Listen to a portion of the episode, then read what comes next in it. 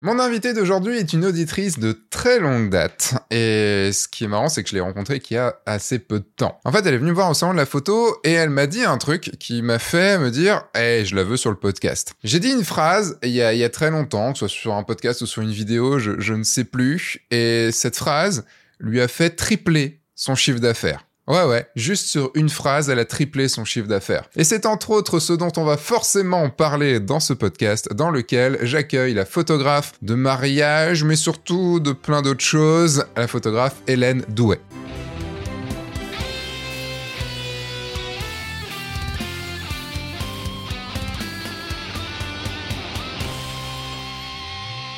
Cette semaine, j'ai le grand plaisir d'accueillir Hélène Douet. Et je viens de vous le dire, bah, elle est photographe de mariage, mais vraiment de mariage, mais elle fait beaucoup d'autres choses. Et c'est ça qui est euh, assez drôle, malgré le fait qu'elle ait commencé par un, par de la photo de niche, non pas de la photo canine, mais de la photo de pole dance. Hein, donc c'est de, c'est de la niche, vraiment très très nichée.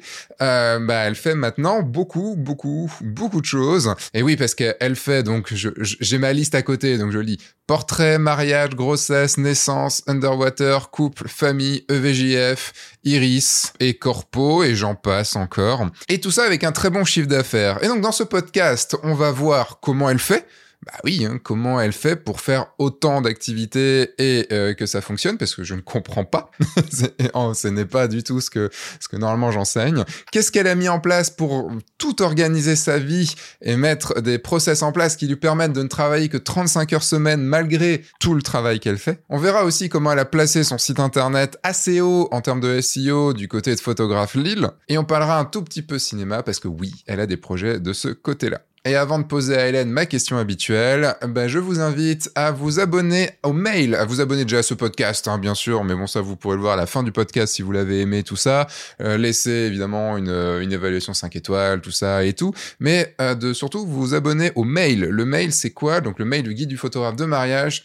C'est un mail que vous recevez deux fois par semaine avec plein d'infos dedans sur comment vivre de la photo de mariage, comment shooter des photos de mariage, tout ça de façon relaxe, de façon euh, assez courte, assez rapide à lire et assez fun. Donc allez, c'est parti. Je vais poser du coup à Hélène la question qui fait stresser. La question habituelle du pitch de l'ascenseur de Steve Jobs. Exactement. Est-ce que tu peux me faire ton élévateur pitch, s'il te plaît? Et puis moi, en plus, il est bien travaillé. Je l'ai tellement répété euh, à tout va à chaque fois qu'on me demande. Euh, je suis photographe portraitiste depuis dix ans maintenant et je travaille à la fois pour les professionnels et les particuliers, en studio, à domicile, en entreprise, en extérieur et en piscine. Ok. Voilà. c'est général, c'est pas. C'est très corpo. c'est ça. Ah, mais c'est le, c'est vraiment le récité. Euh, et je crois que c'est à peu près aussi ce qui est écrit sur ma bio Insta d'ailleurs. Ok. Le, bah, du coup, c'est marrant parce que le, en fait, c'est marrant que tu aies un, pitch un peu corpo comme ça. Euh, c'est, du coup, j'ai été bien voir ton site, j'ai été regarder beaucoup de choses, me renseigner, pouvoir me, pouvoir euh, pas mal poser des, enfin, trouver les bons, les bons, on va dire les, les, les, bonnes infos pour trouver les bons sujets pour discuter sur ce podcast. Je vais y arriver. Je suis désolé, on est, on est, on est jeudi matin et ça veut rien dire que ce soit jeudi matin, mais c'est juste que je suis crevé, du coup. Du coup, j'ai mes mots peut-être qui vont un petit peu des fois euh, mettre longtemps à sortir. Donc nous, on s'est vu au salon de la photo, au dernier salon de la photo. On s'était vu avant ou pas? Non, on s'est jamais rencontré avant. On s'est jamais rencontré. On s'est rencontré au salon de la photo sur le stand et tu t'es venu, euh, t'es venu me voir, t'es venu me dire bonjour. Et euh, ce qui est cool, j'adore quand on J'ai attendu après toi d'ailleurs parce que je suis à l'arrivée, t'étais le premier stand et t'étais pas là. Et quand je suis revenu à la fin du salon avant que ça ferme, t'étais en pleine discussion, donc j'ai attendu avant que ça ferme. Il y en a beaucoup qui ont, qui ont dû attendre parce que du coup, bah, j'aime bien discuter avec les gens, donc forcément, je prends du temps avec chacun et, euh, et ça prend un petit peu de temps de prendre du temps avec chacun. Mais merci d'avoir attendu. Et du coup, tu m'as dit, euh, Seb, euh, je, te, je te connais depuis pas mal de temps et euh, j'ai appliqué plein de choses et, euh, et, en fait, je suis devenu une super businesswoman. euh, j'ai, ça marche super bien et, et c'est cool et merci. Yes. Bah, en gros, pour, pour rebondir un peu sur ce qui, ce qui m'a vraiment marqué, en fait, bon, en dehors du fait que ça fait très longtemps que je te suis, que j'étais sur les groupes F1.4 à l'époque, etc., que ça m'a énormément et euh, ça m'a fait faire un gros bond à l'époque euh, quand je démarrais. Et, euh, et, en fait, il y a eu une phrase que j'ai entendue de toi il y a quelque temps qui disait qu'en fait, si on se fixe un objectif, au mieux on l'atteint, mais jamais on va le dépasser en gros. Donc autant se fixer un objectif qui est assez haut, comme ça, bon bah, on, on ira toujours plus haut que, que celui qu'on pourrait se fixer qui nous semble plus atteignable, mais que voilà, au final on le dépassera pas. Et en fait, du coup, je me suis dit, allez, je vais tripler mon objectif. Et en fait, je l'ai quasiment atteint la même année et l'année suivante, je l'ai même dépassé. Ok. Quand tu dis tripler ton objectif, est-ce qu'on peut avoir une idée de d'où tu partais et d'où tu voulais arriver? Bah, comme euh, beaucoup, euh, j'étais j'avais en tête de, de, rester en dessous du seuil de la TVA, en fait, de pas la dépasser. Et en fait, je me suis dit, bah, allez, vas-y, on, on, va carrément aller euh, bien plus haut. Et puis, carrément atteindre trois fois ça, donc en gros, un, peu plus de 100 000. Et du coup, tu les as atteints dans l'année dans l'année? Euh, Pas cette année-là, mais l'année d'après, ouais. Ça fait une belle, ouais, en gros, je, je, tourne à peu près à ça. Alors après, c'est ça reste du TTC, voilà. Enfin, c'est ce que je compte, c'est ce que vraiment ce que j'encaisse de manière large. Sais pas vraiment. Ouais. Euh, chiffre d'affaires TTC, mais quand même, enfin non, ça, le chiffre, on s'en fout, mais le, c'est vrai que le fait de se dire en, enfin, il y a quand même un truc. En un an, enfin, on va dire en deux ans, d'arriver à, à donc, à, en gros, si j'imagine, c'est que tu n'étais pas encore au seuil de TVA, donc tu devais être en dessous. Donc, ouais, dire... entre 30 et 36 000, un truc comme ça. Je sais plus exactement. Ouais, donc tu as. As fait un x3 en deux ans. x3, ouais, c'est ça. x3 en deux ans, ce qui est. Euh, bah, puis même l'année suivante, c'était déjà quasiment x3 en vrai qu'est-ce que tu as fait? Parce que c'est la question en fait que les gens vont se poser tout de suite, quoi. Parce que c'est bien beau de se fixer un objectif, mais qu'est-ce que tu as fait du coup pour euh, pour arriver à qu'est-ce qui a changé déjà dans ta tête Qu'est-ce qui a changé dans ta tête et qu'est-ce qui a changé dans ton activité pour pour faire ça, quoi? Alors en vrai, ce qui est le plus dingue, c'est que je pense que c'est justement beaucoup, principalement dans la tête, en dehors de faire des choses, c'est que ça a vraiment été de se dire, ok, j'en suis capable, il y en a qui peuvent le faire, et c'est pour ça que j'ai tendance à en parler parce que je, je me dis, euh, c'est pas pour dire euh, je fais mieux que les autres ou quoi que ce soit, c'est de dire en fait, si je sais le faire, en fait, euh, n'importe qui peut le faire. Je travaille toute seule, bon voilà, c'est, il n'y a pas ça, de, bon n'importe qui, je sais pas, on va dire qu'il faut quand même se mettre les moyens, se donner les moyens et, et, et mettre les choses en œuvre, mais en tout cas, euh, c'est faisable. Donc après, euh, voilà, c'est de se dire, ok, euh, c'est faisable. Comment je peux faire euh, je, suis, je, suis, beaucoup dans la visualisation des objectifs. Je pense que c'est un truc qui est hyper important euh, et c'est rigolo parce que d'ailleurs, je me suis relu. Euh, alors, quand j'étais jeune, j'avais un journal intime où j'écrivais beaucoup. Aujourd'hui, je le fais beaucoup moins, mais on va dire qu'une fois par an, j'essaie de quand même m'écrire un petit peu où j'en suis dans ma vie, où est-ce que j'ai envie d'aller, etc. Mmh. Et là, je relisais un truc que j'avais écrit il y a une dizaine d'années et où mon objectif cinq ans après, et ben en fait, c'était exactement là où j'en étais cinq ans après. Ah ouais. Donc en 2019, en gros, c'était voilà, j'avais acheté ma maison, j'avais eu mon deuxième enfant, je faisais l'école à la maison à ma fille et j'avais mon entreprise qui me permettait d'en vivre totalement. Et, euh, et c'était exactement la description que j'avais faite euh, les cinq ans avant pour cette année-là, quoi. Donc euh, et c'est super rigolo parce qu'en fait, tu dis quand vraiment tu, tu visualises quelque chose très clairement, bah du coup, tu vas mettre tout en œuvre pour y arriver en fait. Et, euh, et du coup, je pense pas que ce soit une chose précise, mais c'est un ensemble de choses. Bah ouais, tu dis ok, si je veux arriver à tel objectif, comment il faut que je le fasse? Et, euh, et, donc du coup, bah ouais, tu, tu passes par toutes les toutes les choses qu'il faut faire pour euh, est-ce que se mettre en œuvre tout seul, quoi. Est-ce que dans ce cas-là, c'est on peut dire aussi que c'est un truc que tu as que tu as développé quand même depuis assez jeune, du coup, parce que le ouais. fait de se mettre des objectifs, enfin, des objectifs, de se dire, bah, dans cinq ans, alors que c'est que c'était même pas si jeune que ça, parce que si tu devais avoir une maison, avoir ton deuxième enfant, c'est que tu l'as pas écrit à 13 ans, quoi. Euh, bah, c'était, euh, c'était il y a 10 ans, donc, euh, ouais, j'avais 27 ans, quoi. Ouais. Mais j'ai toujours été, là, j'en ai 37, euh, j'ai, j'ai toujours été dans le développement personnel et tout ça. Moi, quand j'étais ado, je lisais déjà des livres, Bon après des trucs connus, hein, du genre l'alchimiste et tout ça, des choses, des choses assez assez connues, mais qui m'ont ça a toujours été le genre de roman que je lisais. Euh, les... bon, alors le Zahir aussi, qui est beaucoup moins connu de Paulo Coelho, mais que j'avais adoré, euh, qui parle de, c'est une histoire d'amour euh, avec quelqu'un qui part en voyage, etc. Euh, ou même des Bernard Werber. Enfin voilà. Mais, mais à travers tous ces gens-là, je trouve qu'à travers les histoires de romans, il y avait des choses qui, qui encouragent, qui, qui te font avoir des, une vision de la vie euh, et qui te font un peu, mmh. ouais, réfléchir quoi même si c'est des euh, du grand public, etc. Hein, ça n'empêche pas que. Oui, il y a comme un fond qui, un fond de vérité qui est là en fait. Donc. Euh... En tout cas, quand j'étais ado, ça a posé les bases de, de ce que je suis devenu, je pense. Enfin, parce qu'en plus, en lisant un peu ta bio, euh, t'es, donc, de ce que j'ai compris, à 15 ans, tu es parti faire une école d'art. C'est ça. Donc ça veut dire que t'as quoi? T'as quitté, euh, as quitté l'école euh, normale pour aller faire une école d'art ou c'était en plus? Euh, En fait, euh, alors pour la petite donc c'est une école d'art, donc c'était un lycée d'art en fait. Hein, ah, un lycée d'art. ok. C'était un cursus possible, okay. mais mais pour la petite histoire, c'est que j'étais plutôt très forte à l'école et qu'en fait quand j'étais en troisième, mon prof de maths avait convoqué mon père en disant là laissez pas faire de l'art, elle est trop intelligente pour ça. Et genre elle va gâcher sa vie. Et heureusement mes parents profs de pas écouté parce que alors j'ai eu 20 au bac en maths hein, mais, euh, mais, voilà enfin c'est c'était pas ça qui m'intéressait j'avais pas envie de faire des maths euh, c'est voilà, j'avais envie de faire de l'art et je suis très content d'avoir fait de l'art et je et regrette pas du tout le cursus que j'ai fait. Parce que du coup, ouais, en fait, je, je reviens sur le côté euh, pour, pour mieux comprendre ce que tu as dit, tu vois, sur le côté développement personnel et tout. Je pense que parler de ton de ton parcours est, est quelque chose d'important, parce que tu parlais dans de Paolo Coelho, donc de voyage, tout ça et tout. Euh, donc, tu as eu un, on va dire un un parcours qui est un peu différent, je trouve, de, de, de, de personnes de personnes normales, en tout cas de ce que j'ai pu voir, puisque le fait de faire en, effet un, un lycée, euh, du coup, t'es sorti en 2004, donc t'as fait quoi? C'était sorti après le bac de ton Ouais, alors moi j'ai fait un bac euh, d'art appliqué. Ok. Et, euh, et, alors pareil, donc tu vois au bac j'ai eu euh, ouais j'ai eu 20 en maths, 20 en anglais, 19 euh, en philo et 18 en français. Et puis là j'ai dit j'arrête les études parce que pour l'instant je sais pas ce que je veux continuer. Parce qu'à la base j'étais rentrée en me disant que je voulais faire du stylisme. Au final on avait une option design et j'adorais ça donc je me suis dit je veux faire du design. Et puis en fait les, la section design devait ouvrir l'année d'après dans mon lycée. Allez, ça okay. à Roubaix pour ceux qui connaissent. Et, euh, et, donc du coup, on devait être la première promo. Et en fait, quand on a visité euh, la, la, les portes ouvertes au moment où on devait faire nos vœux, je me suis dit, mais en fait, j'adore le design, mais j'aime pas le métier de designer. Et, euh, et je dis, mais je vais pas me lancer dans des études pour un truc que j'aime pas. Et à l'époque, il y avait euh, à la piscine de Roubaix, qui est un, qui est un musée, euh, il y avait euh, un vernissage avec deux, deux, designers français, deux frères, les frères Broulec. Et, euh, et du coup, je suis partie discuter avec eux. J'étais en plein dans cette réflexion de me dire, qu'est-ce que je fais? Est-ce que je fais quand même des études pour ça Et puis, en fait, il m'a dit, écoute, l'art, de toute façon, c'est un peu à la carte. C'est pas comme si tu voulais être médecin ou avocat.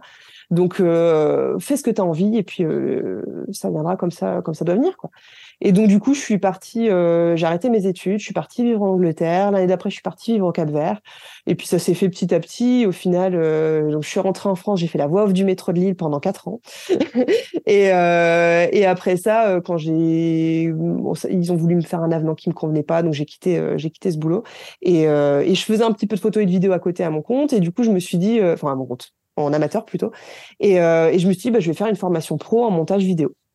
Donc j'ai fait ça au Gobelin et puis euh, du coup j'ai été embauchée quasiment tout de suite en vidéo à l'Éducation nationale et, euh, et à côté j'ai ouvert ma boîte en photo et du coup petit à petit donc j'ai fait ça pendant trois ans et au bout de trois ans j'ai quitté l'Éducation nationale pour être uniquement à mon compte.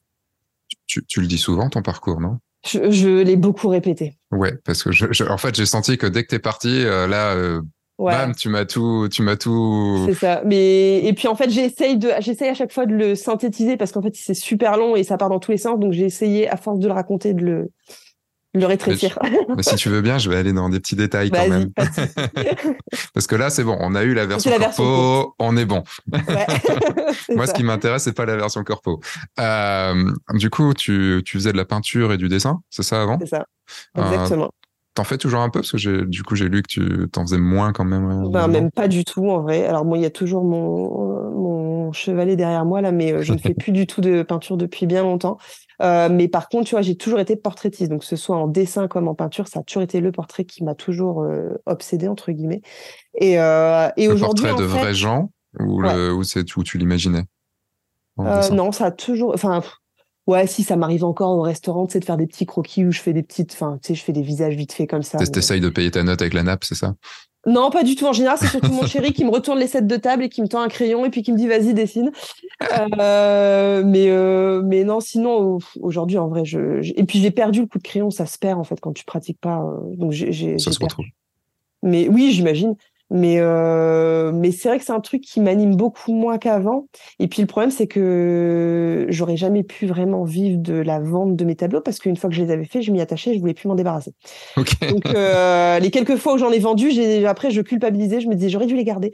Et, euh, et du coup, en fait, je me suis dit mais c'est pas possible, je peux pas continuer là-dedans. Et en fait, au final, à travers la photo, j'arrive à avoir euh, bah, quelque chose qui est du coup reproductible sans problème. Et, euh, et puis j'ai toujours ce côté artistique qui me convient. Mm. Et en même temps, il y a le côté technique qui fait que bah, même si je suis pas dans un mood où euh, où j'ai pas l'inspiration sur le moment, bah, c'est pas grave en fait, je peux bosser quand même en fait. Alors qu'à l'époque où je pouvais peindre, il y a des fois il y avait des semaines où je peignais énormément et puis il y a des fois il y a des mois qui se passaient sans que j'ai l'inspiration du tout quoi. Mm.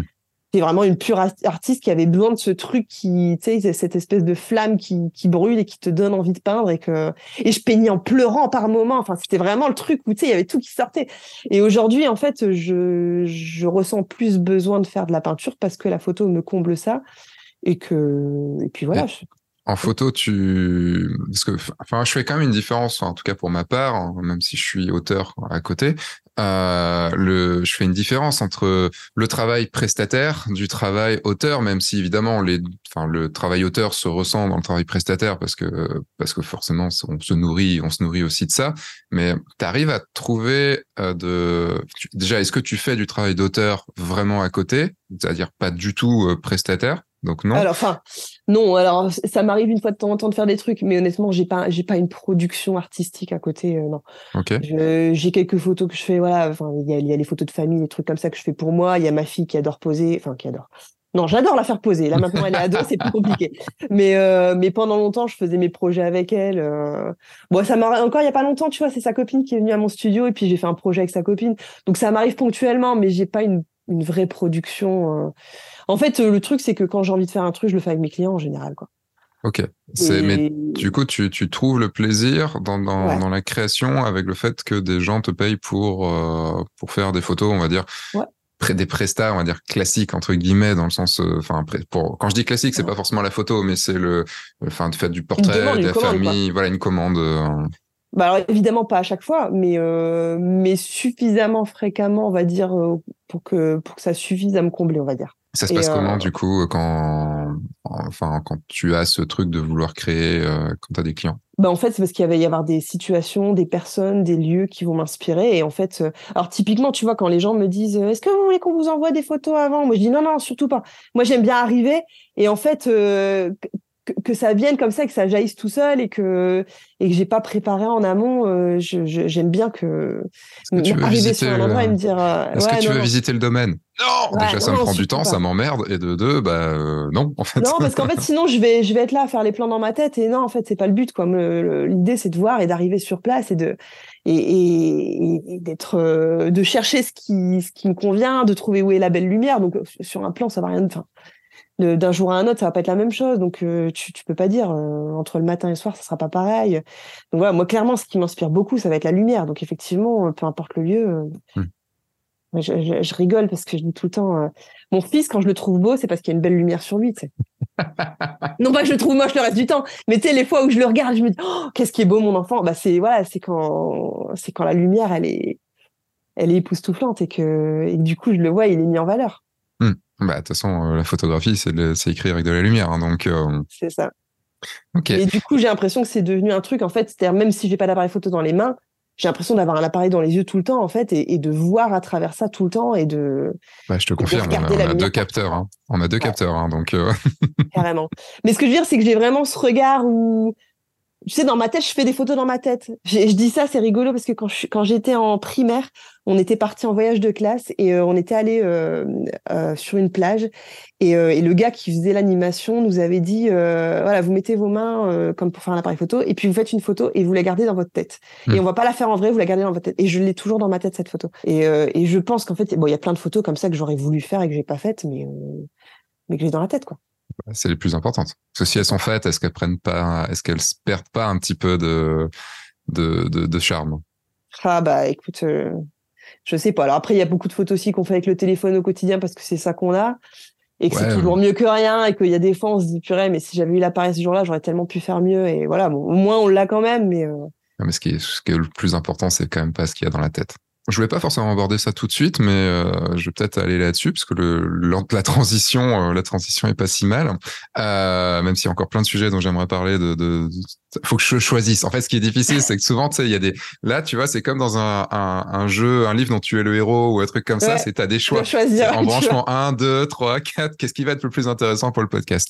Tu disais, euh, enfin, le fait de, de parler de, ce, de, de ces photos tu vois, moi, par exemple, en mariage, euh, je dis beaucoup à mes mariés euh, de, et même dans ma vie, de pas prendre de photos. Enfin, que les, les invités doivent pas prendre de photos, en tout cas pendant la cérémonie au moins, et que on est tous, enfin, quand tu vois dans les, dans les concerts, dans les trucs comme ça, on est tous avec notre téléphone, et tous à, plutôt que de profiter du moment. Et, euh, et, je pense que ce truc de faire un geste, euh, enfin de se faire ce, ce geste-là avec les euh, avec les doigts pour pour voir en fait, euh, pour se dire allez hop, je prends cette photo-là et se faire même limite le clignement d'œil, tu vois, comme si on avait ouais. fait l'obturateur qui un truc mécanique pour pour vraiment valider la photo dans sa tête euh, et juste dans sa tête, pas la voir sur son téléphone en mode un peu pourri ou euh, ou, la, ou se faire chier à le faire avec un, avec son appareil photo. Je pense que c'est peut-être les souvenirs qui seront les plus importants dans notre vie. Enfin, en tout cas, je- moi, je trouve, euh, parce que peut-être aussi parce que je suis photographe et que bon, j'ai tellement de photos que, que, que allez hop, c'est bon quoi. Toi, tu, tu, tu le dis du coup sur ton, sur ton site, tu as un, un problème pour, euh, pour reconnaître les gens. Ouais, je suis prosopagnosique. J'ai un euh, mal fou à reconnaître les gens. Mais c'est c'est un point vraiment extrême où je me suis déjà pas reconnue moi-même sur une vidéo qu'on m'avait envoyée et que je me suis dit c'est qui cette meuf? Et en fait c'était moi. Enfin voilà, je, je crois que c'est le cas le plus extrême. J'ai déjà euh, j'ai déjà vu une fois on était au restaurant avec mon conjoint et puis euh, je vois euh, quatre filles passer dans la rue et puis je me dis tiens elle est habillée comme ma fille. En fait c'était ma fille, ma sœur et mes nièces. Enfin voilà, Ah je- oui. voilà donc euh, je, je cite les cas extrêmes mais voilà j'en ai des millions des anecdotes. Euh, et, euh, et du coup, le, le fait que tu, ça, c'est depuis tout le temps? Alors, je je sais pas trop. euh, au moins depuis l'adolescence, je dirais. Je me demande si c'est pas lié à un, un jour où j'avais dû faire un portrait robot que j'ai pas su faire parce que j'ai eu trop peur d'envoyer quelqu'un en prison euh, par erreur. Je je sais pas si c'est ça ou pas. J'arrive pas à remonter plus loin, donc je sais pas vraiment. Du coup, c'est, marrant, pas dans le sens, c'est drôle, mais c'est, c'est bizarre du coup pour. Est-ce que ça a influé aussi sur le fait que tu ça. sois devenu portraitiste, que tu aies fait des photos, que tout ça? Mais alors carrément, moi j'ai l'impression que j'essaie de compenser comme ça en fait. Et, et tu vois, justement, quand j'étais plus jeune et que je dessinais, en fait, j'avais vraiment cette impression que quand je faisais un portrait de quelqu'un, bah, c'était une façon pour moi d'enregistrer son visage et de, et de venir chercher toutes les petites choses. euh, Hmm. Parce que sinon, pour moi, tout le monde se ressemble. Enfin, tout le monde se ressemble. À la fois, tout le monde se ressemble, les personnes se ressemblent en fait. Donc c'est, je vais prendre des gens pour des sosies alors qu'ils n'ont rien à voir, et puis à l'inverse, je vais pas les reconnaître quoi. Donc euh, c'est très Donc, perturbant. moi, c'est Sébastien. Bah alors, avec écoute, ma voix, tu euh, tant que t'as ta barbe, enfin, tu, tu vois, en fait, je regarde les, les, les, il y a des trucs, tu vois, c'est pour ça que je te disais quand t'avais plus tes lunettes, je disais, mais en fait, euh, le fait d'enlever les lunettes, tu vois, ça, ça change. Et, euh, et quelqu'un qui aurait à peu près les Attends, mêmes. regarde. Attention. Exactement, voilà, les lunettes rondes, c'était ça que j'avais en tête. Alors, je vais peut-être pas le faire pendant 20 minutes parce que ça va, du coup, ça me fait mal aux yeux maintenant. Mais... Ouais, je fais bien un télo comme ça. Je fais le petit Harry Potter. un télo. Bref, si vous êtes en podcast, vous le voyez pas, mais si vous êtes sur YouTube et que vous regardez ce podcast, vous le voyez.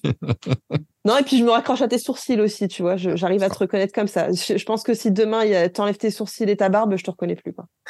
Et ta voix. Désolé, je- je- j'en rigole un peu, mais ça doit être ultra relou. Enfin, moi, j'ai- c'est pas que j'ai ça, mais j'ai j'ai quand même, je sais pas aussi prononcer que toi, mais j'ai quand même du mal à, tu vois, c'est c'est con, mais j'ai vu des mariés en rendez-vous et je vais, je les revois genre quelques mois plus tard. Pour, je, vais enlever parce que ça commence à me faire mal au crâne. Et je les vois quelques mois plus tard et ils peuvent être devant moi. Tu vois, j'arrive dans un bar pour les retrouver et tout. Je, je, suis- je suis Ouais. pas sûr que c'est eux. Ouais. Et, et plein de fois, je, je sais que j'ai besoin de voir 4, 5, 6 fois une personne pour, euh, pour être sûr que. Et, et tu te trouves vraiment mal à l'aise parce que t'es des Ouais, gens avec qui tu as passé des heures euh, et t'es là et tu fais. Et en fait, moi, sûr. je dis toujours la, la différence avec les... Parce qu'il y a beaucoup de gens qui se souviennent pas des visages. Moi, c'est pas une histoire de mémoire, c'est une histoire de Mm. reconnaissance. Et c'est très différent. Parce que je me souviens très bien des gens, déjà. Ouais. Et, euh, et en fait, il y a des fois, c'est-à-dire que sur... euh, D'une seconde à une autre, je peux ne pas les reconnaître. C'est-à-dire que Ah oui. j'ai déjà, j'ai déjà pas reconnu un, un vendeur dans un, dans un rayon, alors que je venais de passer 5 minutes avec lui, et que je me retourne 30 secondes après, je ne le reconnais pas parce qu'ils sont tous le même uniforme. Hmm. Ou, euh, enfin voilà, c'est c'est des, des- ou tu vois, typiquement, mon conjoint qui me connaît très bien, du coup, la dernière fois, on regarde une série, et puis il y avait une nana à l'hôpital avec sa blouse d'hôpital et tout ça, et en fait, juste après, tu la vois chez elle, et il me dit, c'est la même. hein. Et je le regarde, genre, c'est pas vrai. Mais genre, c'était la scène d'avant et d'après. Il y avait pas, tu vois, il n'y avait pas eu de coupure, il n'y a pas eu d'histoire Ouais. de mémoire. C'était vraiment, je reconnais pas. Ok. Et, et là, du coup, dans, tes, et dans, ta, dans ta relation avec tes clients, parce que là, on va revenir un peu plus sur le Ouais. côté euh, sur le côté photo. Dans ta relation avec tes clients, c'est quelque chose. Comment tu gères ça? Parce que c'est. Je le dis. Je, tu le dis. là, tu vois déjà, je- comme tu disais, c'est dit sur mon site, mais bon, tout le monde va pas lire le, va pas lire ma bio. Euh, mais je le dis très facilement à mes clients parce que justement, j'ai toujours cette peur qu'ils pensent que que je les calcule pas ou quoi que ce soit. J'ai eu un client qui venait chercher ses tirages euh, à mon studio et puis euh, je lui dis par contre, faut que tu me dises ton nom. Et puis et une fois qu'il me dit son nom, je commence à lui demander alors comment ça va ton nouveau boulot? Et puis et puis je lui sors le nom de sa femme et de son enfant et tout ça. Et il me fait ah mais c'est vrai que c'est vraiment juste le visage que tu reconnais pas en fait. Et même en le disant, tu vois, il n'y avait pas forcément tilté que, Hmm. que, que si, si, je me souvenais de lui, mais que j'avais juste pas reconnu le visage. Quoi. Bah, je pense que pour la plupart des gens, ça va être euh, de la fainéantise ou de la, non, non-intéressement aux gens. Exactement. Là, tu vois, moi, j'ai eu ça parce qu'en revenant du salon de la photo, j'ai vu plein de monde au salon de la photo, enfin le vraiment plein plein plein de monde. J'ai discuté avec beaucoup de monde. Et en fait, c'est bah, pour la pour la formation. Et après, bah, on se voit en rendez-vous. Ceux qui ont pris un rendez-vous avec moi, bah, et je leur dis, euh, vas-y, redis-moi ce que tu m'as dit parce que parce que là, et c'est même pas une histoire de, je me suis pas intéressé. En fait, je m'intéresse beaucoup aux gens, mais le le fait d'en avoir eu plein d'un coup, bah c'est c'est juste qu'à un moment faut recaler dans ta mémoire et tu vois au fur et à mesure des mm. petits indices tu fais ah putain oui c'était ça d'accord ok c'est bon je faut refaire en fait c'est comme si l'info tu vois elle est dans un coin de ta tête et il faut retrouver le, le, le, chemin qui pour aller le, le choper après c'est du travail hein euh, c'est évidemment quand quand tu vois les par exemple ce que dit euh, et ce que fait Fabien Olicard euh, dans, son, dans ses livres. J'adore Fabien Olicard. On peut, c'est dur de le détester. Pour la, pour l'avoir rencontré plusieurs fois, c'est dur de le détester. Je l'ai rencontré euh, aussi. j'ai, eu ses bouquins, j'ai suivi une de ses masterclass et tout ça. Ouais. Et du coup, enfin voilà, le côté palais mental, tout, tout ça et tout. Mais c'est vrai quand on, quand toi tu fais en plus beaucoup beaucoup de séances. Ouais. Euh, moi, j'ai l'impression d'avoir un rythme plutôt cool malgré tout, en fait. Euh, Même avec ce chiffre d'affaires-là, tu arrives à. Euh, moi, je, parce que tu viens de parler de famille car moi, je suis extrêmement organisée. Je, enfin, je bosse énormément sur mon organisation et sur l'optimisation de mon temps, etc. Donc, du coup, je, moi, enfin, je, te l'avais dit d'ailleurs au salon de la photo, je dépasse pas 35 heures semaine. si, si je bosse un week-end, je rattrape mes heures. Enfin, j'essaye vraiment de rester sur quelque chose de où en fait ça reste bien en fait. Donc euh, mmh. c'est, je, je, je, me sens pas débordée par mes séances. Ben, on va partir là-dessus maintenant, si ça te va. Allez. parce que je pense que déjà moi, tu vois, je vais te demander comment. Et euh, parce que moi, je, je, bosse 7 sur 7, je vais pas dire 24 sur 24, mais au moins 7 sur 7, 12 sur 12 sur 24. Comment tu, tu, as, tu fais? Alors, juste pour savoir, du coup, une année, c'est à peu près combien de séances Combien de mariages euh, Combien de. Enfin, à la louche. Tu vois, vraiment à la louche. Hein. Alors, en mariage, ça va être facile à répondre. On va dire que j'en ai euh, en moyenne deux, trois gros. Je fais la journée entière. Et puis, par contre, j'en fais pas mal des petits. Moi, j'aime bien les petits mariages de 4 heures. Ok. Donc, euh, ça, c'est un truc qui me plaît bien. Je fais pas mal d'enterrements de vie de jeune fille. Donc, du coup, régulièrement, je vais avoir des, samedis où je vais faire un petit mariage. Et puis, à côté, je vais faire des enterrements de vie de jeune fille. Et au final, c'est beaucoup plus cool. moins de stress. Et, et, au final, en termes de rentabilité, je suis très bien. Euh, parce que certes, c'est moins cher qu'une journée entière, mais par contre, par rapport au temps que j'y passe, euh, ça me convient très très bien. Et puis, à côté, j'ai mon studio. C'est pas, enfin, le mariage est clairement pas mon activité principale. Donc euh, voilà, du coup, moi, faire des petits mariages, ça me va. moi, pour 4 heures, je facture 950 euros, mais j'ai beaucoup moins de boulot en amont, j'ai beaucoup moins de boulot derrière aussi.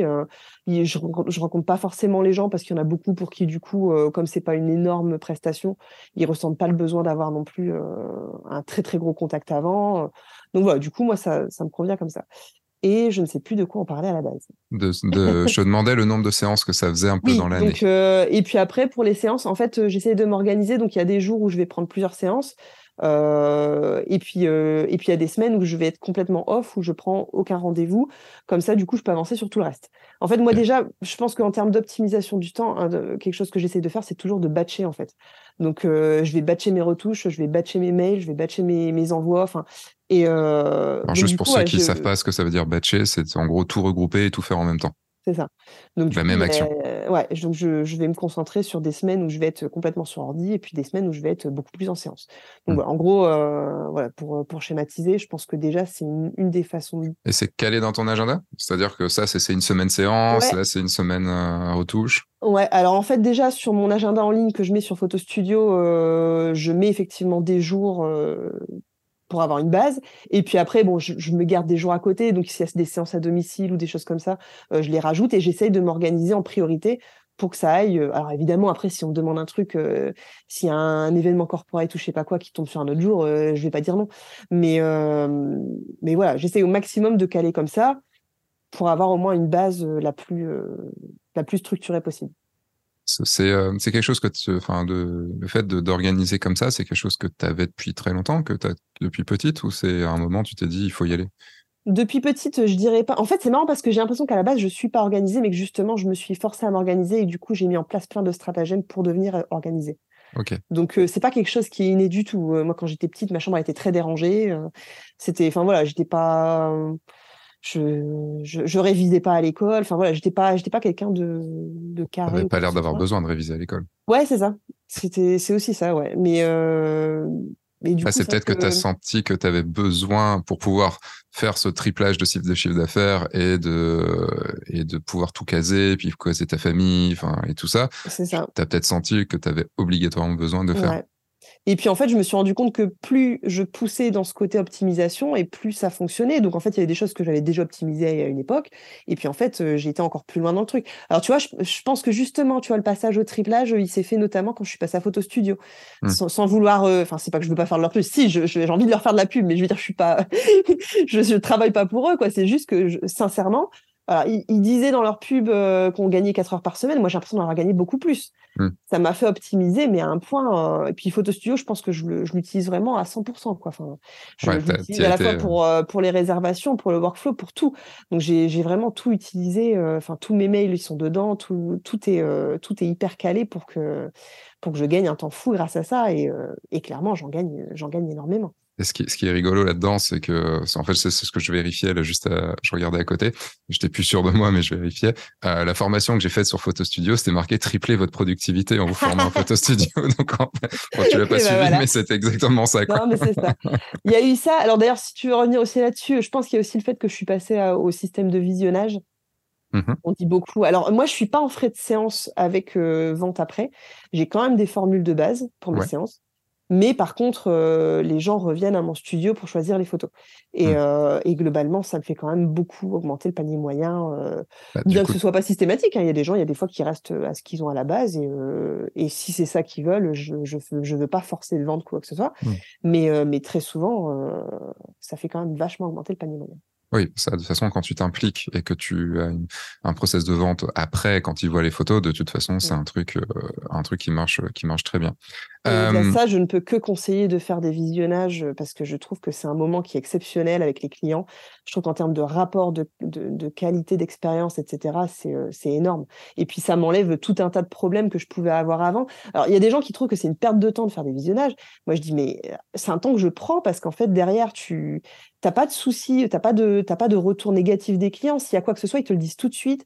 Tout est réglé tout de suite. S'il y a une histoire, s'ils veulent discuter des retouches, on discute ensemble. Enfin, tout est beaucoup plus fluide en fait. Donc, euh, donc c'est quelque chose que j'adore. Et du coup, tu m'as pas, tu as pas répondu à ma question. Tu fais combien de séances dans l'année à la ah. louche? Mais après, c'est difficile à dire parce que tu sais, moi, j'ai des petites séances et des grosses séances. Donc en fait, je peux te donner un chiffre, mais ça va être un chiffre qui va pas forcément être. Euh, c'est pas grave. C'est juste pour savoir si c'est de l'ordre de la cinquantaine, de la centaine, de la de, deux centaines. Euh, enfin, c'est bizarre de dire la deux centaines. Alors, alors c'est compliqué parce qu'il y a tout, il y a tout qui. je peux pas avoir le chiffre total. J'ai fait 23 familles, 34 grossesses, 21 alors, tu vois, corporate, par exemple, ça peut être des très gros projets corporate, donc c'est pas pareil. 25 euh, bébés.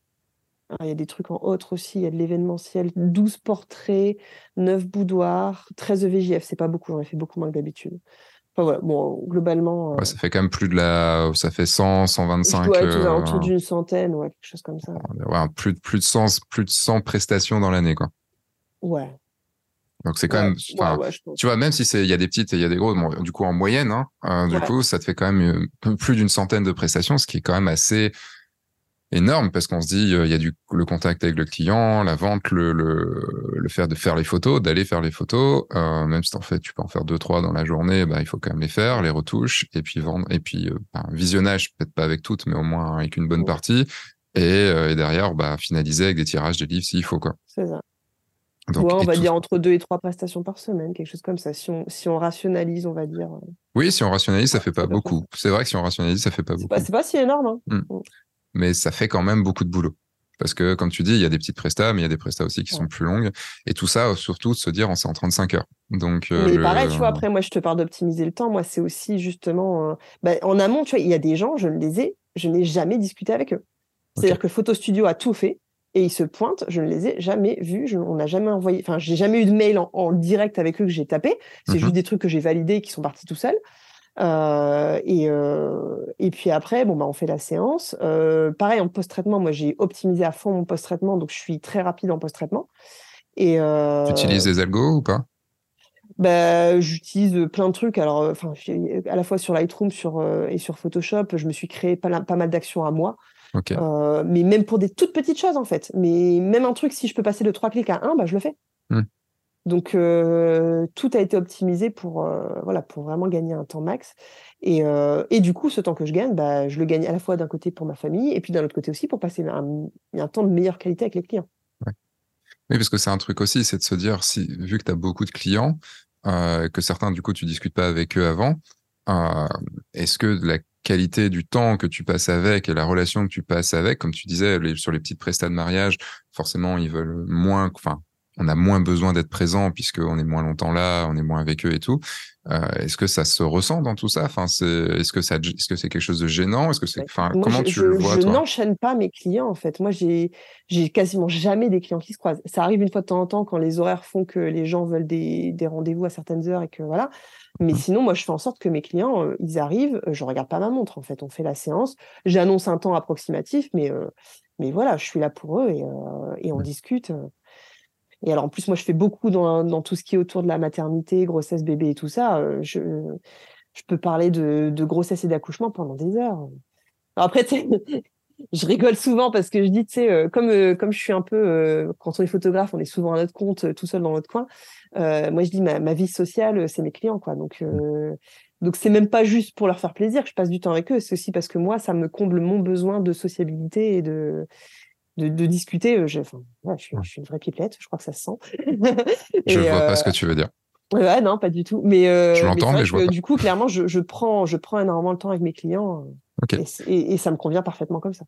C'est vrai que tu vois, enfin, comparé à moi, le, où du coup, je m'extrais beaucoup en termes de prestations photo. Tu vois, je suis redescendu à trois mariages pour l'année prochaine, cinq mariages cette année, trois mariages pour l'année prochaine. Je fais pas d'autres prestations à côté. Bon, après tu me diras, j'ai tout l'aspect formation où là forcément je brasse beaucoup plus de, de monde, mais euh, où j'essaye de, de, passer du temps, euh, que ce soit du temps en groupe ou du temps avec chacun aussi euh, à côté. Il y a ce, en tout cas dans les prestations photos, moi, quand du temps où je faisais de la presta un peu plus avec un peu plus de séances photos de famille, de portraits, de, de, de corpo et tout, euh, j'étais assez, euh, ça me gênait, tu vois, d'aller, de faire ma, de faire ma séance, de passer ce moment avec les gens, puis de repartir. C'est, c'est toujours un truc qui m'a, qui m'a gêné, euh, même si le temps était de qualité quand même, ou enfin forcément, on s'investit, on fait le truc et tout. Et c'est ça que j'aime aussi dans le fait d'avoir des mariages. Euh, tu vois, là, j'ai signé un mariage euh, lundi dernier. Euh, c'est pour 2025. Donc, j'aurais dit, bah, comme en plus, il y a une séance day after qui sera sûrement en 2026. Bah, là, on est en demi, on est fin 2023. Ça veut dire que 2023, fin 2023, 2024, 2025 et 2026, on va se côtoyer, quoi. Et, et en fait, j'aime bien ça parce que ça permet de, de, enfin, pour moi, en tout cas, tu vois, de créer une, une relation plus, plus forte, plus, plus personnel. en tout cas, dans moi, dans ma façon de vivre, c'est c'est quelque chose que je, que je, je préfère. Bah, tu vois, euh, justement, pareil, moi, je. Alors, même, même une séance normale, globalement, je les vois au moins deux fois, en séance et en visionnage. Euh, et puis, typiquement, sur une grossesse, bah, tu vois, je les vois, euh, je les vois à la grossesse, je les revois au visionnage, je les revois à la naissance et je les revois au visionnage. Donc, on se voit au moins quatre fois. Mm. régulièrement, soit je vais faire les un an du bébé, ou alors la grossesse suivante, ou alors parfois sur une même grossesse, je vais avoir deux séances parce que il y a des fois, le papa était pas dispo, ou alors parce que je fais une séance en piscine, après on en fait une au studio, ou ce genre de choses. Donc, au final, si je, je crée quand même une relation sur sur, euh, sur moyen terme, on va dire. Après, on verra dans quelques années si c'est carrément. Mais le fait d'avoir beaucoup de, beaucoup de clients, même si tu fais pas évidemment ça avec tous tes clients, euh, tu arrives à, à, gérer le fait d'avoir. Parce que tu vois, même moi, en ayant que 5, euh, cinq ou six mariages dans l'année, euh, bah, je peux pas revoir tout le monde. Je, après, je suis pas forcément quelqu'un de très sociable non plus à côté, mais je peux pas revoir tout le monde. J'aimerais bien. Il y a, y a, des mariés qui m'invitent chez eux euh, tous les ans et je dis j'y vais. Tu sais, sincèrement, je me dis mais je vais y aller cette année parce que j'ai vraiment envie. Et en fait, le, j'y vais pas parce que parce que j'ai fait plein d'autres choses et que voilà. Déjà qu'avec quelques couples comme ça, c'est compliqué. Alors avec plein de clients, tu vois. Euh, bah alors avec les quelques uns avec qui j'accroche vraiment, en général, dans ce cas-là, après, on se suit sur les réseaux sociaux et donc du mmh. coup, même si on se revoit pas, euh, ça devient des amis euh, à distance. J'en ai quelques-uns en tête. Et alors en plus, évidemment, il faut que ceux qui ça se passe super bien, ils déménagent, ils partent dans d'autres régions. Mais bon. Eh, ça te fait des pieds à terre dans d'autres régions. Au pire. Mais, euh, mais voilà, après, euh, si, en tout cas, c'est, ça reste quand même des gens avec qui on, je continue à échanger. Euh, Est-ce que c'est, un, c'est quand même un aspect du métier qui te. qui est essentiel de toute façon, enfin le relationnel. Ah, moi, le côté humain, il est hyper important, et c'est pour ça que je fais du portrait et que je fais pas de l'architecture ou, ou du packshot ou du ou du culinaire ou je sais pas quoi, parce que même si tu as des clients, donc tu es quand même avec des humains, mais il y a moins le côté relation humaine moi, j'adore cette partie-là du métier, de, de, mettre les gens en valeur, de, de, de voir leur réaction quand ils se voient et puis qu'ils se rendent compte qu'ils sont plus beaux que ce qu'ils pensaient et, et, et, même sans avoir forcément retouché ou quoi que ce soit. Et puis, enfin, voilà, moi, ce, ce côté-là, il est hyper important pour moi, mmh. toute la relation humaine. Et, et ouais, c'est, pour moi, c'est primordial. Je vais revenir sur le côté organisationnel. Euh, quel a été le déclic? Tu as parlé de photo studio, mais est-ce qu'il y a eu un déclic avant qui te disait oh, putain merde, il faut que je, il faut que je m'organise mieux, il faut que et il y a je sais pas une lecture que tu as eue, un mot que tu as entendu, un truc qui a fait que euh, Je pense que c'est un ensemble de choses que j'ai toujours baigné là-dedans. Après, j'ai envie de dire que mes parents étaient plutôt organisés. Mon père, il avait son, ses budgets sur Excel. Tu sais, moi, j'ai vu mon père faire des tableaux Excel pendant des années. J'ai grandi. Euh, il était, enfin, il y, a, la retraite maintenant, mais il était informaticien et euh, j'ai grandi avec l'informatique et à le voir faire des macros sur, euh, sur Excel et compagnie, j'ai su faire. Euh, quand, quand j'avais même pas six ans, je crois, il me faisait faire des petites maisons en, en code informatique. Tu vois, je, enfin, sur Windows 3.1 à l'époque, c'est bien vieux. donc voilà, j'ai toujours été là-dedans et et puis ouais, donc lui c'était la partie informatique, ma mère c'était plutôt tout le côté organisation, euh, rangement de la maison et tout ça. Donc je pense que globalement, tu sais, j'ai grandi euh, en ayant ces choses-là. Donc euh, moi aujourd'hui encore, je me fais des tableaux Excel hyper hyper carrés où je vois mes chiffres au quotidien, où je me fais des petits graphiques, donc du coup je peux comparer d'une année à l'autre. Même en ayant photo studio à côté, tu as encore besoin de le faire? J'aime bien le faire parce que hum, c'est encore différent en fait. Je, ce que je fais sur après, ça me prend deux secondes. Hein.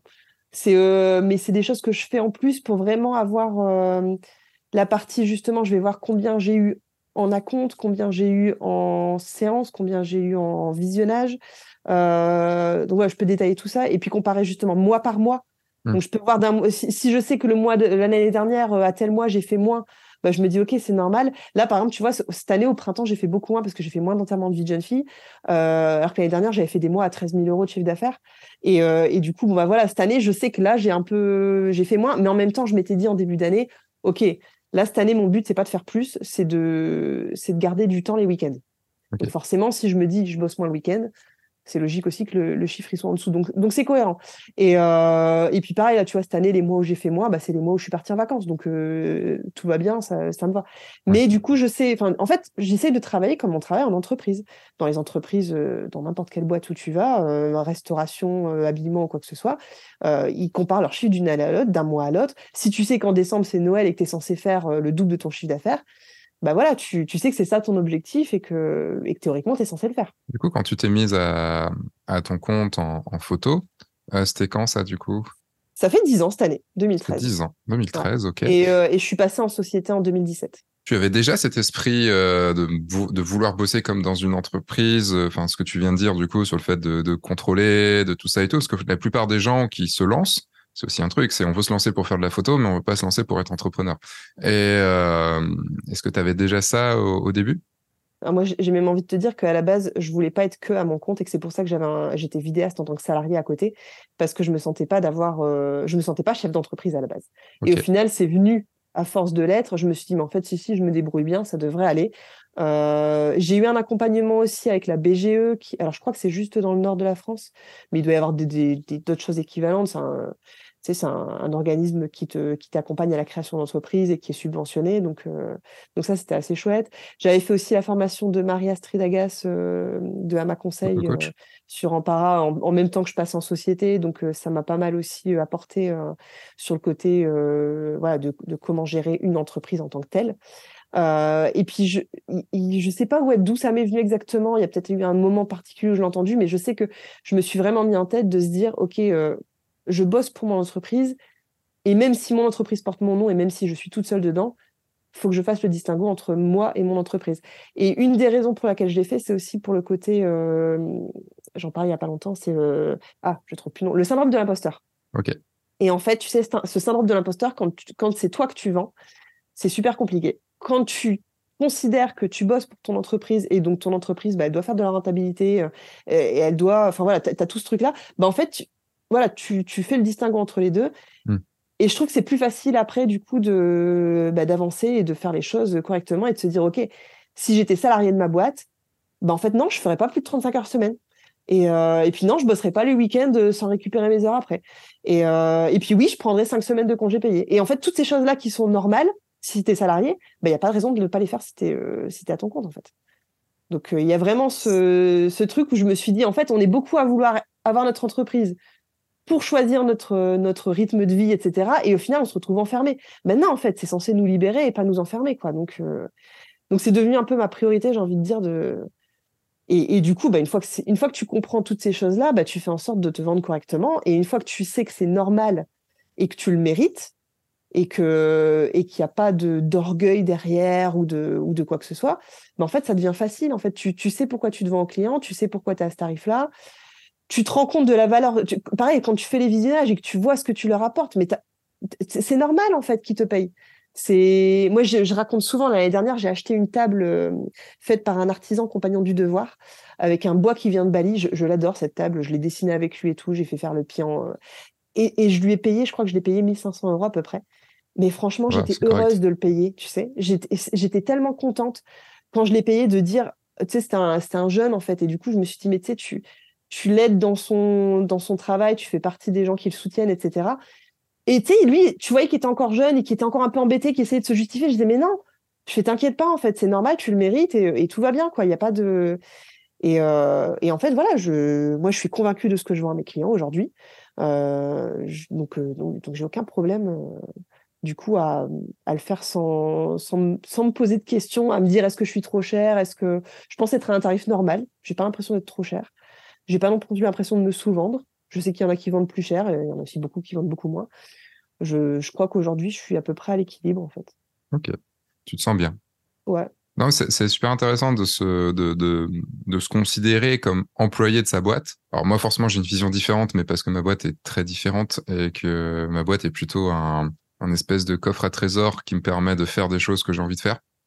Tu vois, enfin, euh, je fais comme je te dis beaucoup moins de prestations, mais euh, là, je veux me lancer dans le cinéma, bah, je, j'ai ma boîte pour ça, tu vois, c'est mon, c'est mon aide.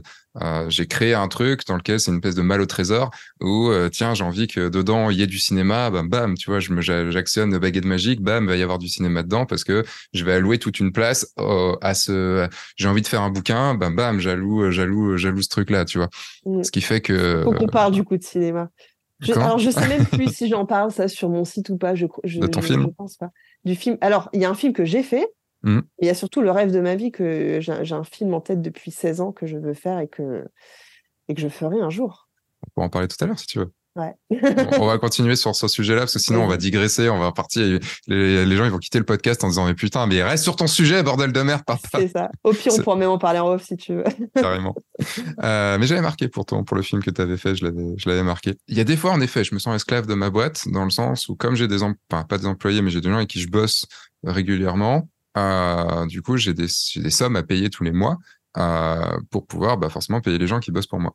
Et ce qui est tout à fait normal. Et le truc, c'est que d'un côté, je suis un peu enchaîné quand même à ma boîte parce que je dois faire du chiffre d'affaires pour pouvoir les payer. Mais ça, en même temps, ces, ces personnes-là m'aident aussi énormément. Tu as pu d'ailleurs les rencontrer sur le salon de la photo. Euh, de toute façon, je pense à Paul, Max et, et Guillaume, hein, bien sûr. Euh, pour l'instant, il y a que. En tout cas, pour le, à l'heure où on, à l'heure où on enregistre. Donc, euh, big up. Et tout le, le, geste de même. si vous écoutez en podcast, j'ai essayé de faire le geste du cœur et vers la caméra, mais c'était très nul parce que j'ai le micro en plein dans le.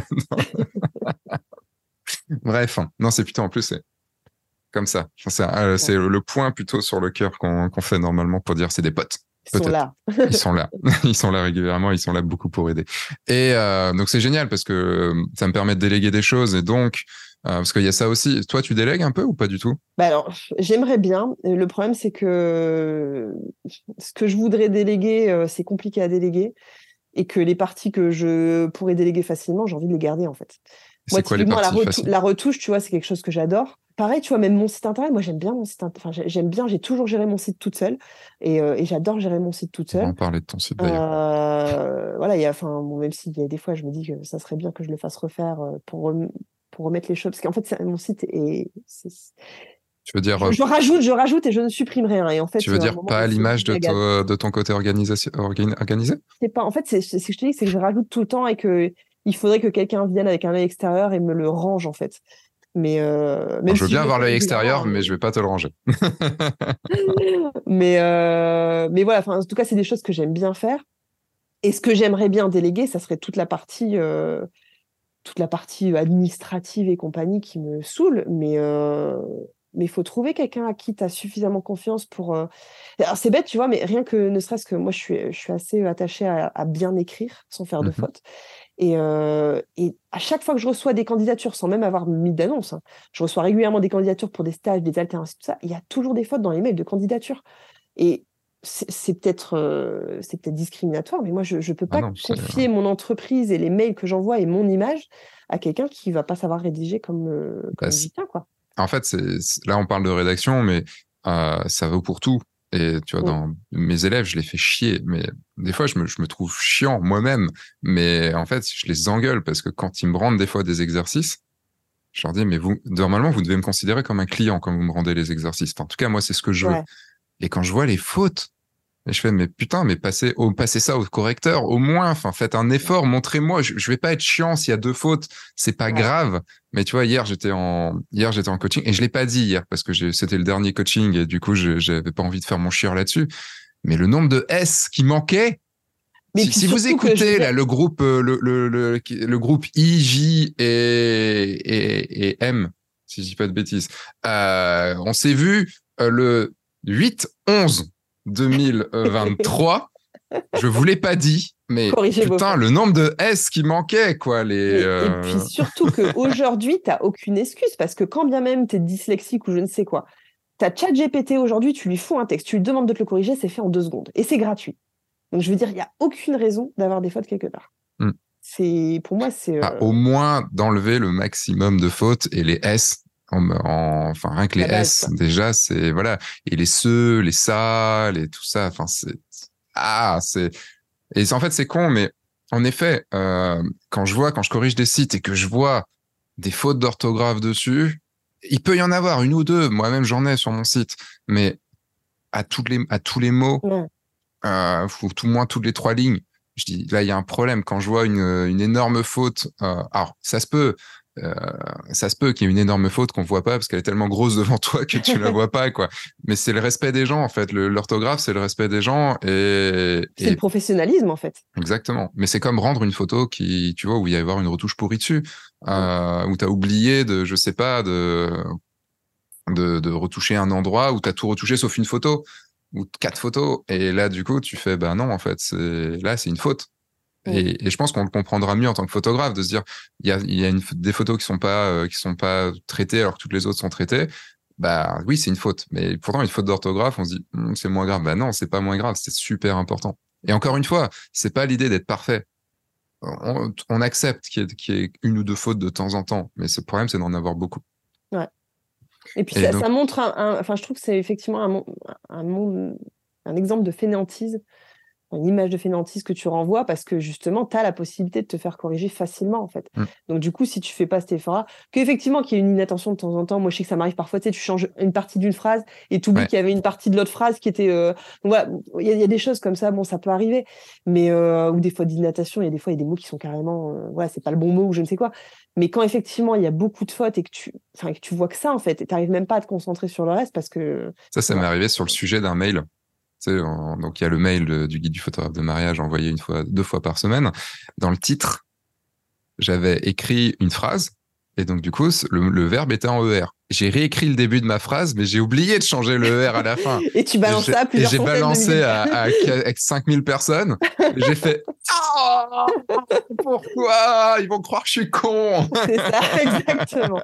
Ouais. Alors effectivement, tu as des gens que ça va pas déranger du tout et qui vont se dire c'est pas grave, mais mais il y a quand mais même toi, ça te dérange. qui vont être euh, ouais et moi, je suis du genre. Alors, tu vois, quand tu fais des posts sur les réseaux sociaux, tu peux les corriger. Mm. Mais les stories, tu peux pas. Mais moi, alors moi, si ça m'arrive, mais alors soit si je le vois tout de suite, je la supprime, soit je refais une story en corrigeant par-dessus en mode si, si, je l'ai vu, vous inquiétez pas. Parce que sinon, c'est genre, j'ai trop honte, quoi. Non, mais en fait, c'est con. Mais on parlait, donc, on parlait de ça pour déléguer.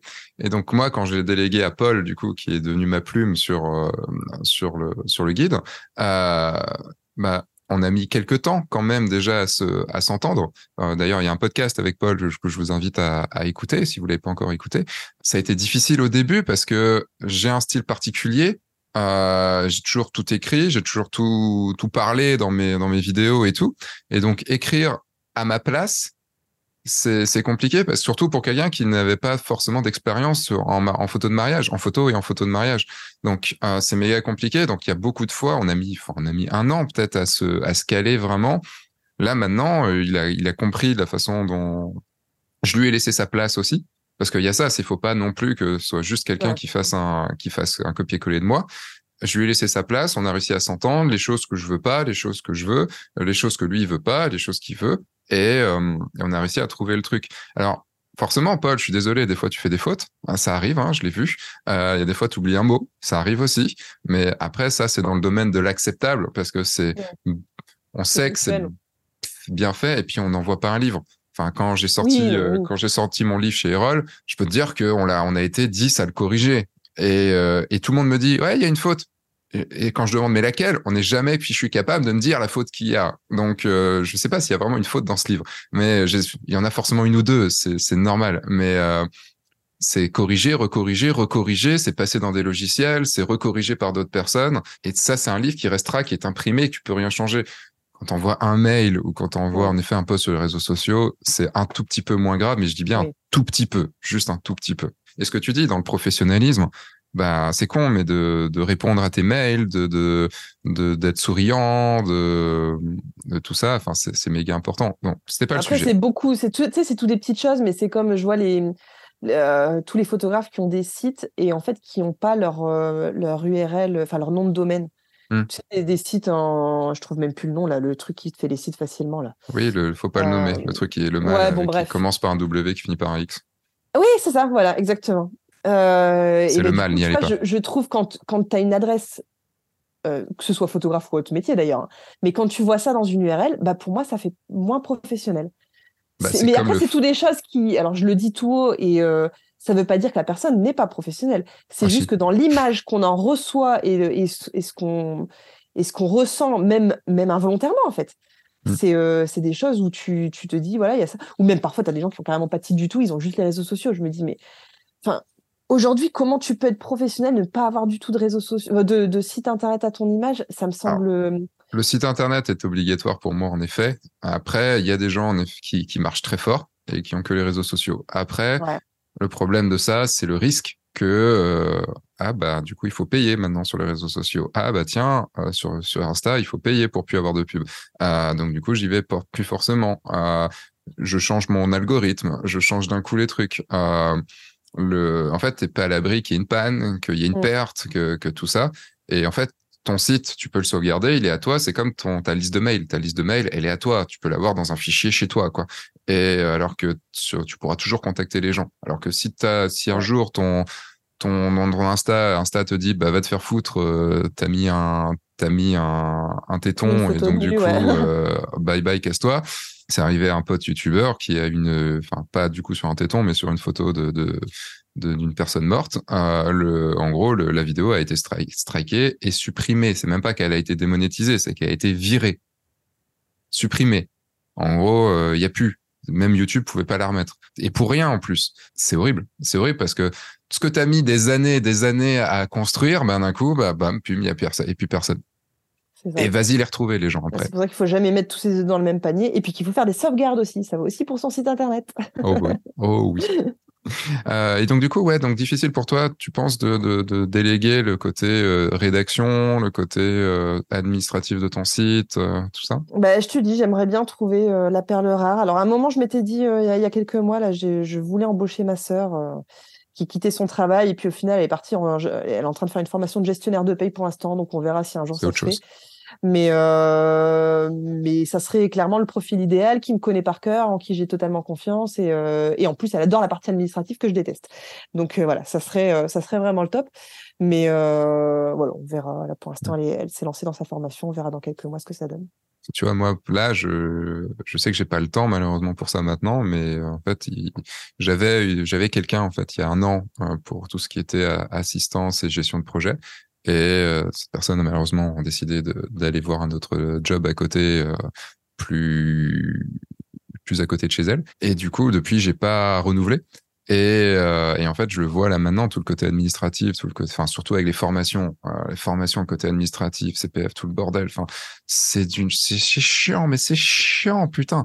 Et du coup, d'avoir quelqu'un pour gérer tout ça, pour gérer plein de trucs que tu dois faire et qui te font chier juste à faire parce que c'est des trucs euh, qui n'apportent, où t'as aucune valeur ajoutée dessus. Enfin, tu vois, encore sur la retouche, tu as une valeur ajoutée faire des Excel ou faire des trucs comme ça, quand t'aimes pas ça, t'as pas de valeur ajoutée, t'as juste envie que ça fonctionne, t'as juste à le faire, c'est tout quoi. Et alors en vrai, moi, je rêverais de créer, enfin de créer ou qui existe, pas forcément que ce soit moi qui le crée, mais que quelqu'un crée une entreprise justement euh, de, de sous-traitance de tout ça, de mais qui soit spécialisé photographe, donc quelqu'un qu'en gros, euh, voilà, tu, qui, qui, qui connaisse Photo Studio, typiquement, que je pourrais lui donner mes accès Photo Studio et puis il sait mmh. gérer à ma place et que et voilà, une boîte comme ça qui pourrait faire ça. Euh, pour plein de photographes et que. Est-ce qu'on pourrait pas demander à Photo Studio de le faire?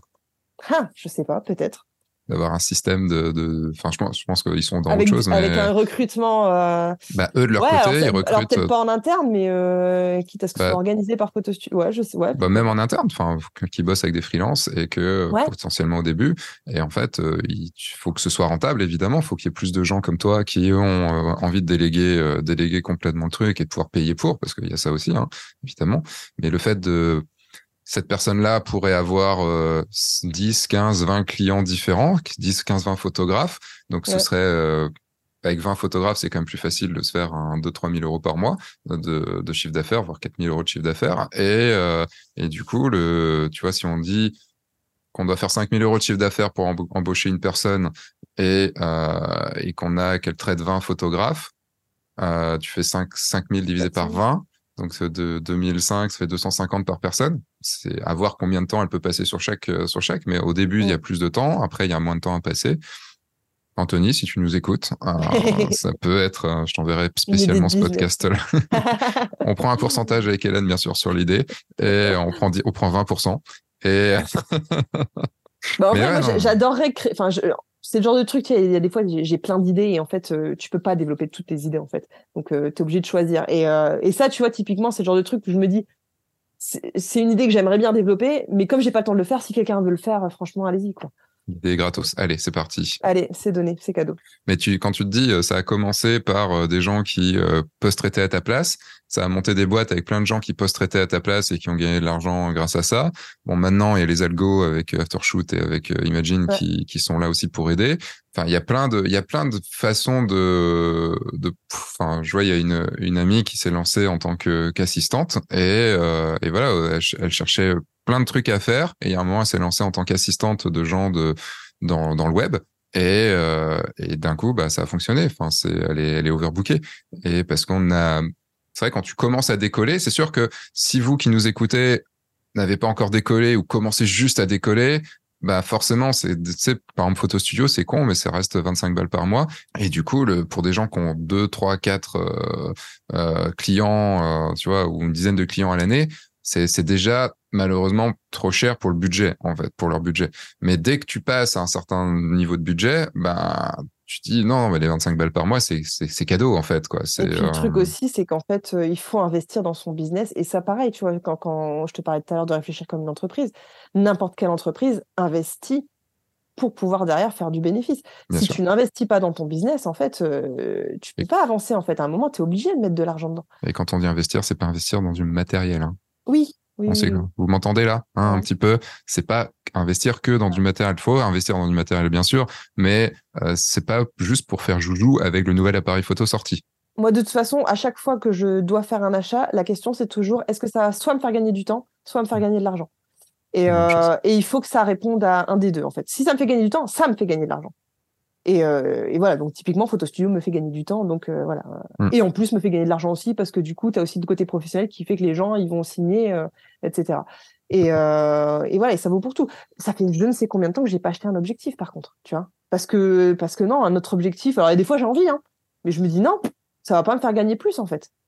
Qu'est-ce que tu vas faire avec? Rien, donc par contre, ouais, un truc plus performant ou quoi que ce soit, ouais, là, tu vois, l'année dernière, j'ai reboosté mon ordinateur à fond pour qu'il soit plus rapide, parce que le temps, qui, le temps que je gagne en, en ayant un ordinateur plus rapide fait que, fait que je vais beaucoup plus vite, quoi. Donc tu me disais tout à l'heure, tu passes sur Lightroom? Ouais, Lightroom, Photoshop. Est-ce qu'il est, donc tu es sur Windows? C'est ce que tu me disais euh, aussi Windows et Mac, mais du coup, mes retouches, je les fais principalement sur Windows. Est-ce que tu trouves Lightroom lent ou pas? Alors là, depuis la dernière mise à jour, j'ai des petits soucis. Euh, mais là, ça fait quoi? Ça fait une semaine. C'est hyper récent. Mais genre pour faire un masque, pour faire tout ça. En fait, je demande parce que je trouve que ça fait des années que je trouve Lightroom lent. Franchement, moi, ça va. Ok, je... je le trouve de plus en plus lent. Je, trouve que ça va. Après, je te dis, franchement, je l'ai vachement boosté l'année dernière. Euh, j'ai mis tout ce qu'il y avait de mieux euh, en RAM et compagnie. Enfin, tout ce qu'il y avait de mieux. En tout cas, tout ce que je suis parti chez LDLC qui me l'ont qui me l'ont mis au mieux de ce qui avait de ce qu'ils m'ont conseillé. Hmm. Ouais, moi, j'ai, bah, du coup, pareil, j'avais fait une vidéo euh, là-dessus sur F1.4 et euh, donc je après, je l'ai changé il y a trois ans, je crois, un truc comme ça, trois, trois, donc il commence maintenant, mais j'ai quand même 128 de RAM, j'ai tout ça, enfin, j'ai quand même largement de quoi faire ah avec mon ordi.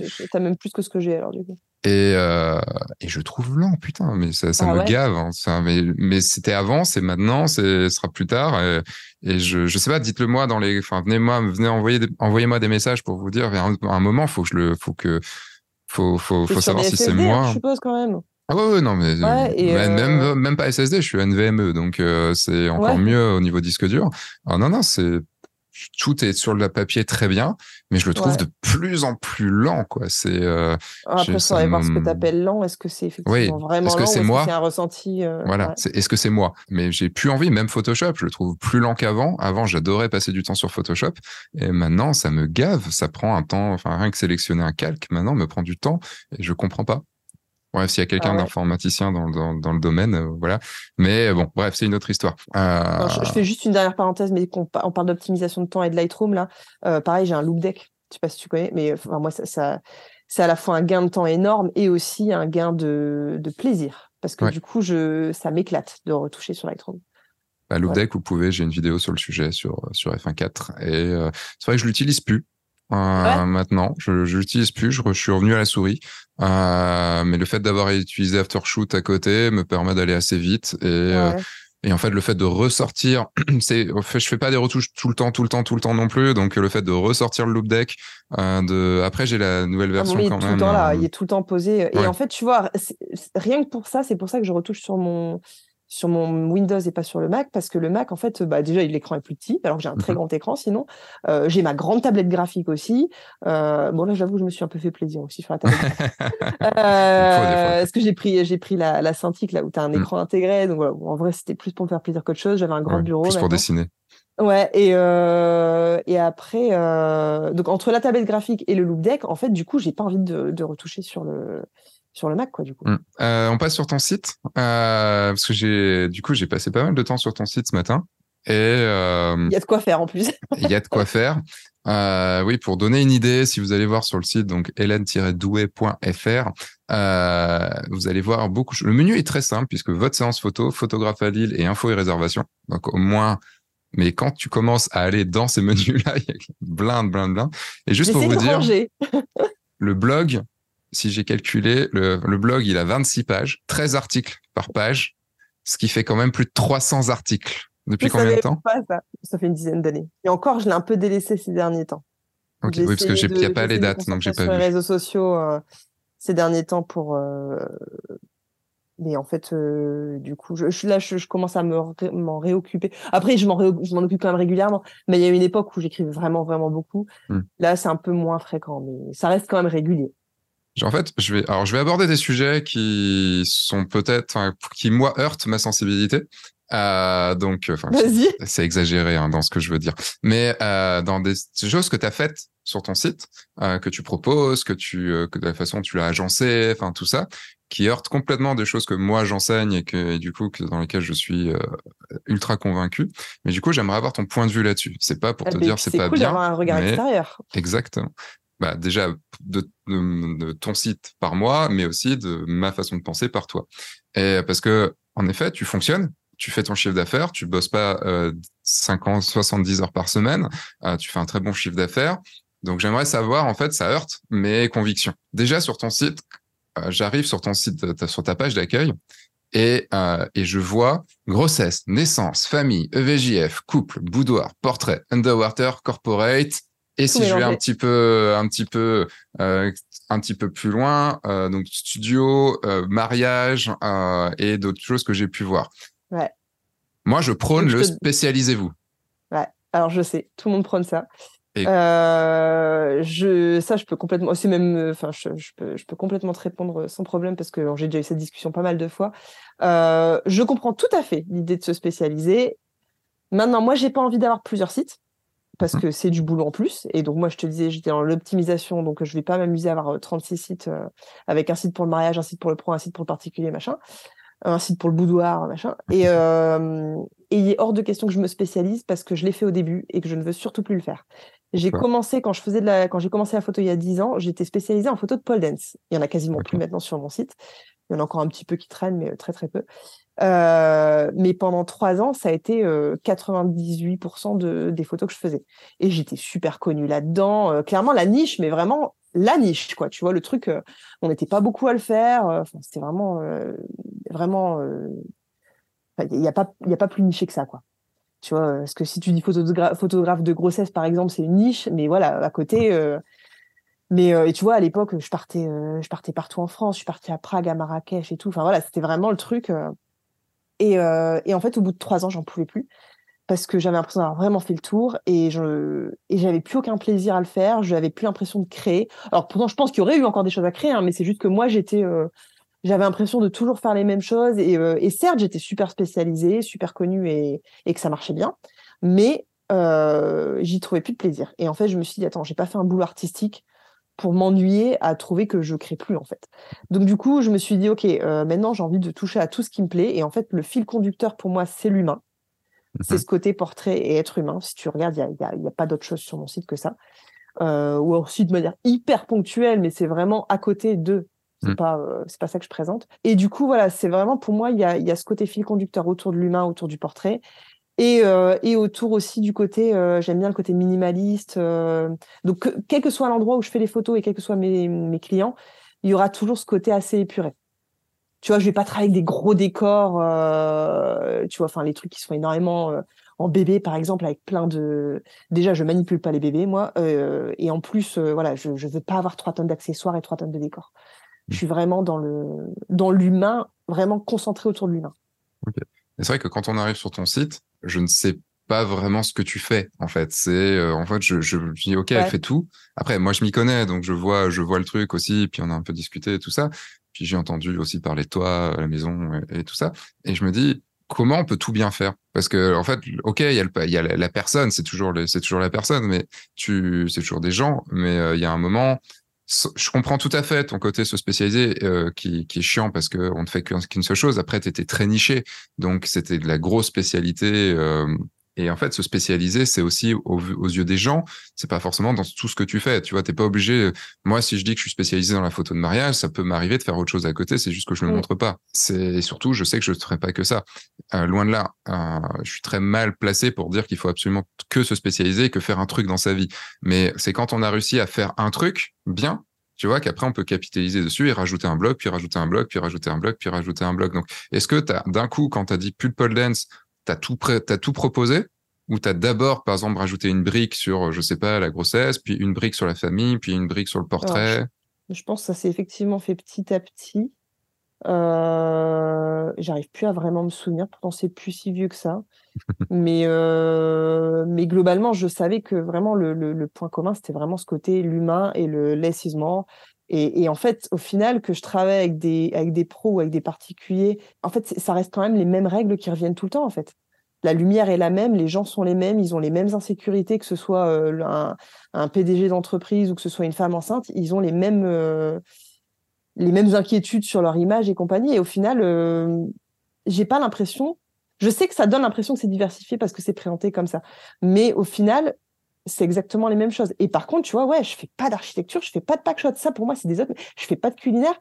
Je sais pas le faire. Hmm. Quand je fais, tu vois, sur un mariage, quand je dois faire les photos du dessert, je l'ai fait pour les faire, mais clairement, je me sens bien que c'est pas du tout le truc où je suis à l'aise, quoi. Alors que l'humain, pour moi, ça reste un humain, euh, quel qu'il soit et où qu'il soit. Euh. Ça, je comprends, mais tu vois, ne serait-ce que déjà de faire du studio, de faire de l'extérieur, faire, faire déjà de ces deux choses différentes. Ouais, mais j'aime bien ça. Et je te dis, je peux, pas, je peux pas rester enfermé à un endroit. Euh. Il y a... En fait, c'est le, truc, c'est quand je suis passé, donc tu, tu proposes ta, ta plaquette tarifaire dans ta brochure tarifaire, Et euh, je t'avoue que je me suis cassé la tête dessus. Je, vrai? je, je, comprends absolument rien, en fait. Le, Alors pour le coup, j'ai essayé de la simplifier. ouais, j'ai essayé de la simplifier, mais elle reste hyper compliquée. Tu as une brochure pour tout en fait. Et du coup, je, mais les, du coup, les gens, c'est quel retour En fait, je te, je te dis ça parce que c'est pas pour te dire c'est pas bien ou autre, parce que tu fonctionnes. Donc, il euh, n'y a pas ce côté c'est bien ou c'est pas bien. L'important, c'est que ça fonctionne. Donc, en fait, moi, j'aimerais savoir bah, comment tes clients, du coup, arrivent à, à est-ce qu'ils, est-ce qu'ils te font des retours ou ils ont peut-être du mal avec les tarifs ou au final tout va bien? Comment ils font quand même souvent des gens qui effectivement me posent des questions, mais au final les réponses elles sont dans la brochure, mais c'est juste que c'est effectivement tellement dense que parfois ils ont du mal à les retrouver. Et pourtant, je te dis, j'ai essayé de simplifier au max. et en même temps, euh, en fait, le truc, c'est que tout ce que je propose, je le vends. C'est-à-dire qu'il n'y a pas un truc que je vends pas et qui marche pas, en fait. Enfin, ouais, que tu proposes, mais donc, qui en fait, à partir du moment où tout ce que je propose, je le vends, je me dis que c'est qu'il y a de la, il y a, il y a un public pour tout ça. Mmh. Donc, ça, euh, pour, pour simplifier, hein, globalement, par exemple, pour mes séances, j'ai quatre séances. J'en ai une première qui est une mini séance avec une seule photo incluse. La dernière, où au contraire, tu as tout. Tu as deux heures et tu as toutes les photos. Et puis entre deux, j'ai des forfaits classiques avec 7 photos et 15 photos. Et en fait, vraiment, je, les quatre, je les vends régulièrement, en fait. Donc, euh, je peux pas en supprimer un en me disant, euh, bah non, euh, en fait, ça convient pas ou quoi que ce soit. Parce qu'au final, les, les, les, quatre conviennent et, et bah, ouais, du coup, je... c'est difficile pour moi d'aller enlever quelque chose, d'aller modifier alors que ça marche. Après, c'est pas forcément ça, mais tu vois, si je prends ton, tes tarifs, euh, donc, euh, il y, a les, il y a des quatre séances, en effet.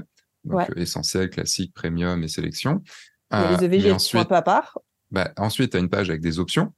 Euh, ouais, puis bah oui, une page ouais. avec séance aquatique, puis une page avec pack, puis une deuxième page avec pack, puis les produits avec les photos incluses et les suppléments, la galerie intégrale, les tirages, les tableaux, donc à chaque fois avec des prix, euh, les EVJF, l'événementiel, donc. Euh, mais c'est des catégories différentes à chaque fois aussi. Ouais, mais du coup, c'est en fait c'est ça. Ouais. Pour moi, tu vois, t'as pas.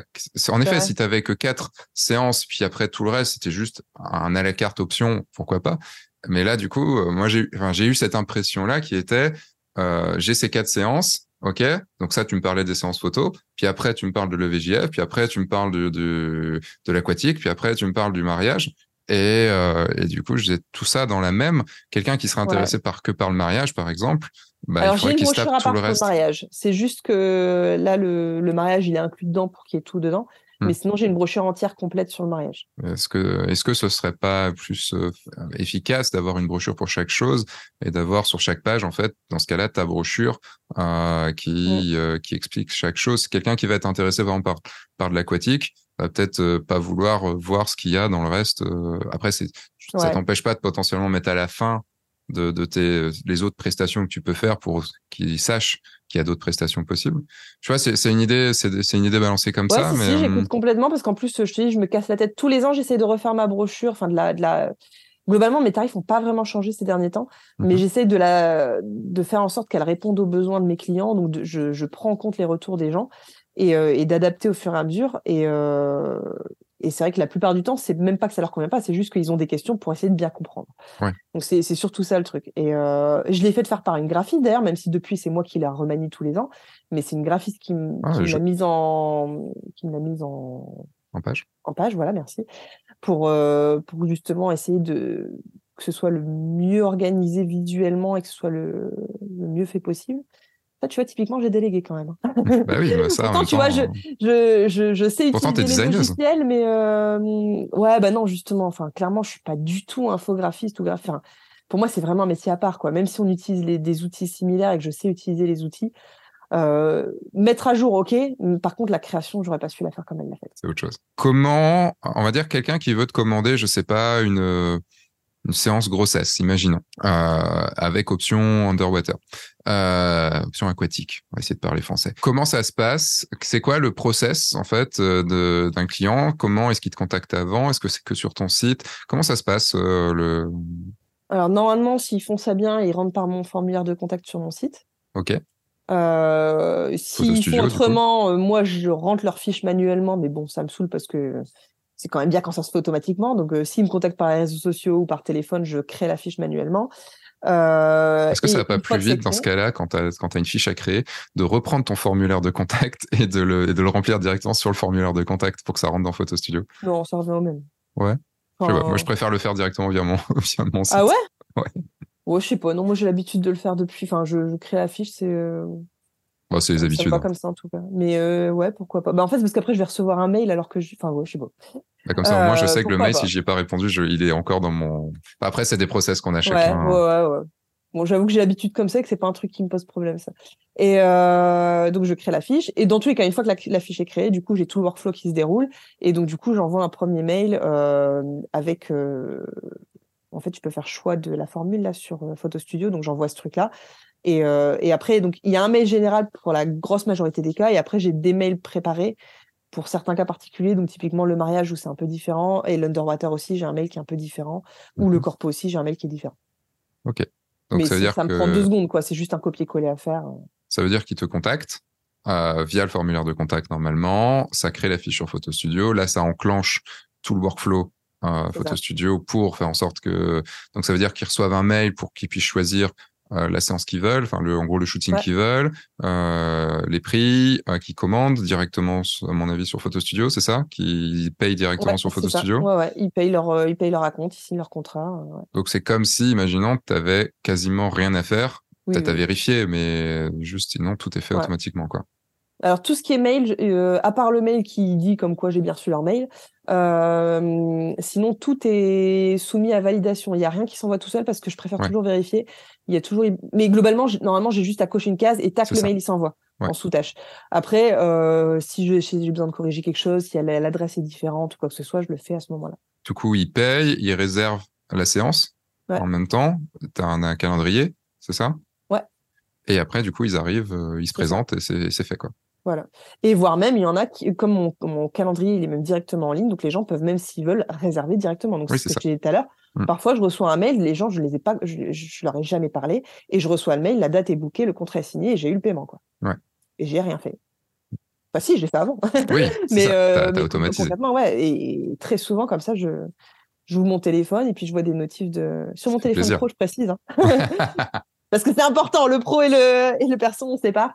Euh, je, je reviens sur ce qu'on disait tout à l'heure, mais pour moi, c'est hyper important, ça, de séparer les deux aussi, euh, Mm. rien qu'avec les téléphones. Et deux vrais téléphones séparés et pas juste deux puces dans un téléphone. Enfin, pour moi, c'est Et ne pas aller voir ses mails à 23h30, minuit. euh, exactement. je plaide coupable. Tout, j'ai qu'un téléphone. Et Mais déjà, désactiver les notifications, en fait. Moi, Ah oui, si ça, je c'est aller obligé. voir euh, sur mon téléphone perso, je peux aller voir mes mails, mais il faut que j'aille les chercher. Mm. Mes mails perso, je les reçois. Mes mails pro, je les reçois pas en notification. Ah non, mais moi, il n'y a plus aucune notification. Tout est, en, en gros, c'est même WhatsApp, tout ça et tout. euh, Ouais. a pas de notif, quoi. Si, bah, les textos. Si, les textos quand même, parce que voilà, parce que ça reste des fois un peu urgent. Mais, euh, mais techniquement, euh, j'ai pas de notif. Les appels, quand même, j'ai des notifs parce que c'est plus facile. et encore que mon téléphone, il est souvent sur euh, off, donc, enfin, sur, euh, euh, sur le, le son, le son Ouais. off, donc, euh, du coup, euh, je l'entends pas. Et, euh, puisque la plupart du temps, en plus, c'est des, des spams, donc, euh, t'as juste pas envie de répondre. Et, euh, mais ouais, ok, d'accord. Donc, ça. Ouais, ça, de toute façon, la première chose à faire, c'est de couper les notifs, c'est d'arrêter de regarder Insta, c'est d'arrêter de regarder euh, tout plein de trucs qui nous bousillent la, la tête. Donc, pour revenir sur ton site, euh, comment les gens te connaissent? Comment les gens, par exemple, cette séance dont on vient de parler, genre, ils te connaissaient pas d'avant? Comment ils sont arrivés à te connaître? C'est quoi le, le, le- la route principale, on va dire, pour te connaître Alors, moi, si un truc dont je suis super fière, c'est mon référencement. Même limite avant mon travail. Non, mais je, je suis, euh, je suis dans les tout premiers résultats euh, sur euh, beaucoup de mots-clés euh, comme photographe Lille, par exemple. Mhm. Euh, beaucoup de choses ça. justement aussi autour de photos de grossesse et tout ça. Alors après, toi, comme tu es photographe, si tu fais souvent des recherches, il est possible que ce Je soit je suis en navigation privée. Ouais, ok. Bon, normalement, en navigation privée, normalement, j'arrive assez, assez, assez en haut. Ouais, ouais, première. Enfin, après. euh, Après Photo Presta Ouais, après Photo Presta, mais on s'en fout. Ça compte pas. T'es- au-dessus des autres questions. Donc, euh, t'es au-dessus des pages jaunes. Oui, en effet. Ouais. En photographe Lille, Ouais. Alors, il y a des fois, ça bouge un tout petit peu, mais globalement, je suis quasiment toujours en tête. Mm. Euh, donc, très souvent, j'ai beaucoup de gens qui arrivent juste par ce mot-clé-là. Et puis, sur plein, plein d'autres euh, mots-clés aussi, je te dis, autour de la photo de grossesse. Alors, je saurais plus te dire exactement. Je sais plus si c'est photo grossesse ou photo de grossesse ou je sais plus Ouais. quoi. Enfin, bref. Il y a des fois, c'est en image, il y a des fois, c'est en texte. Enfin, et puis, et puis, ça bouge. Ça, c'est des choses qui bougent un peu plus euh, d'une semaine à une autre.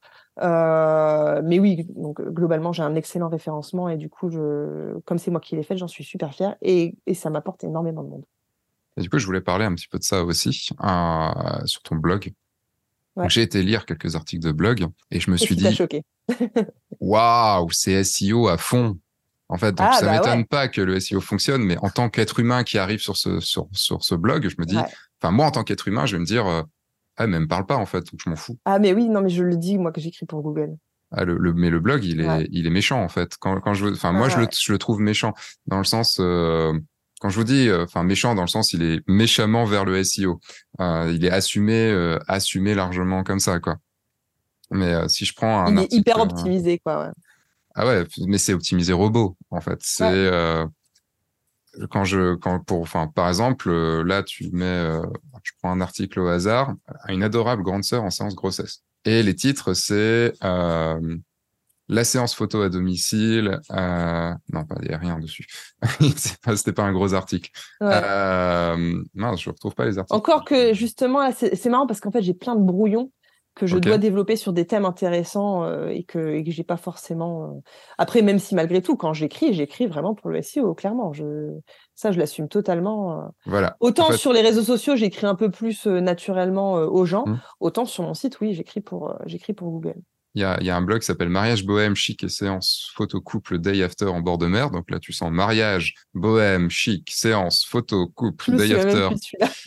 Et euh, le, le titre, c'est Un mariage à Sante, Union civile Ouais. à la mairie de Sante, le, la séance couple le jour J, reportage photo du mariage religieux, euh, et, et 20 donneurs au château de Sante, et séance couple un day after en bord de mer. Enfin, tu sens que c'est extrêmement SEO.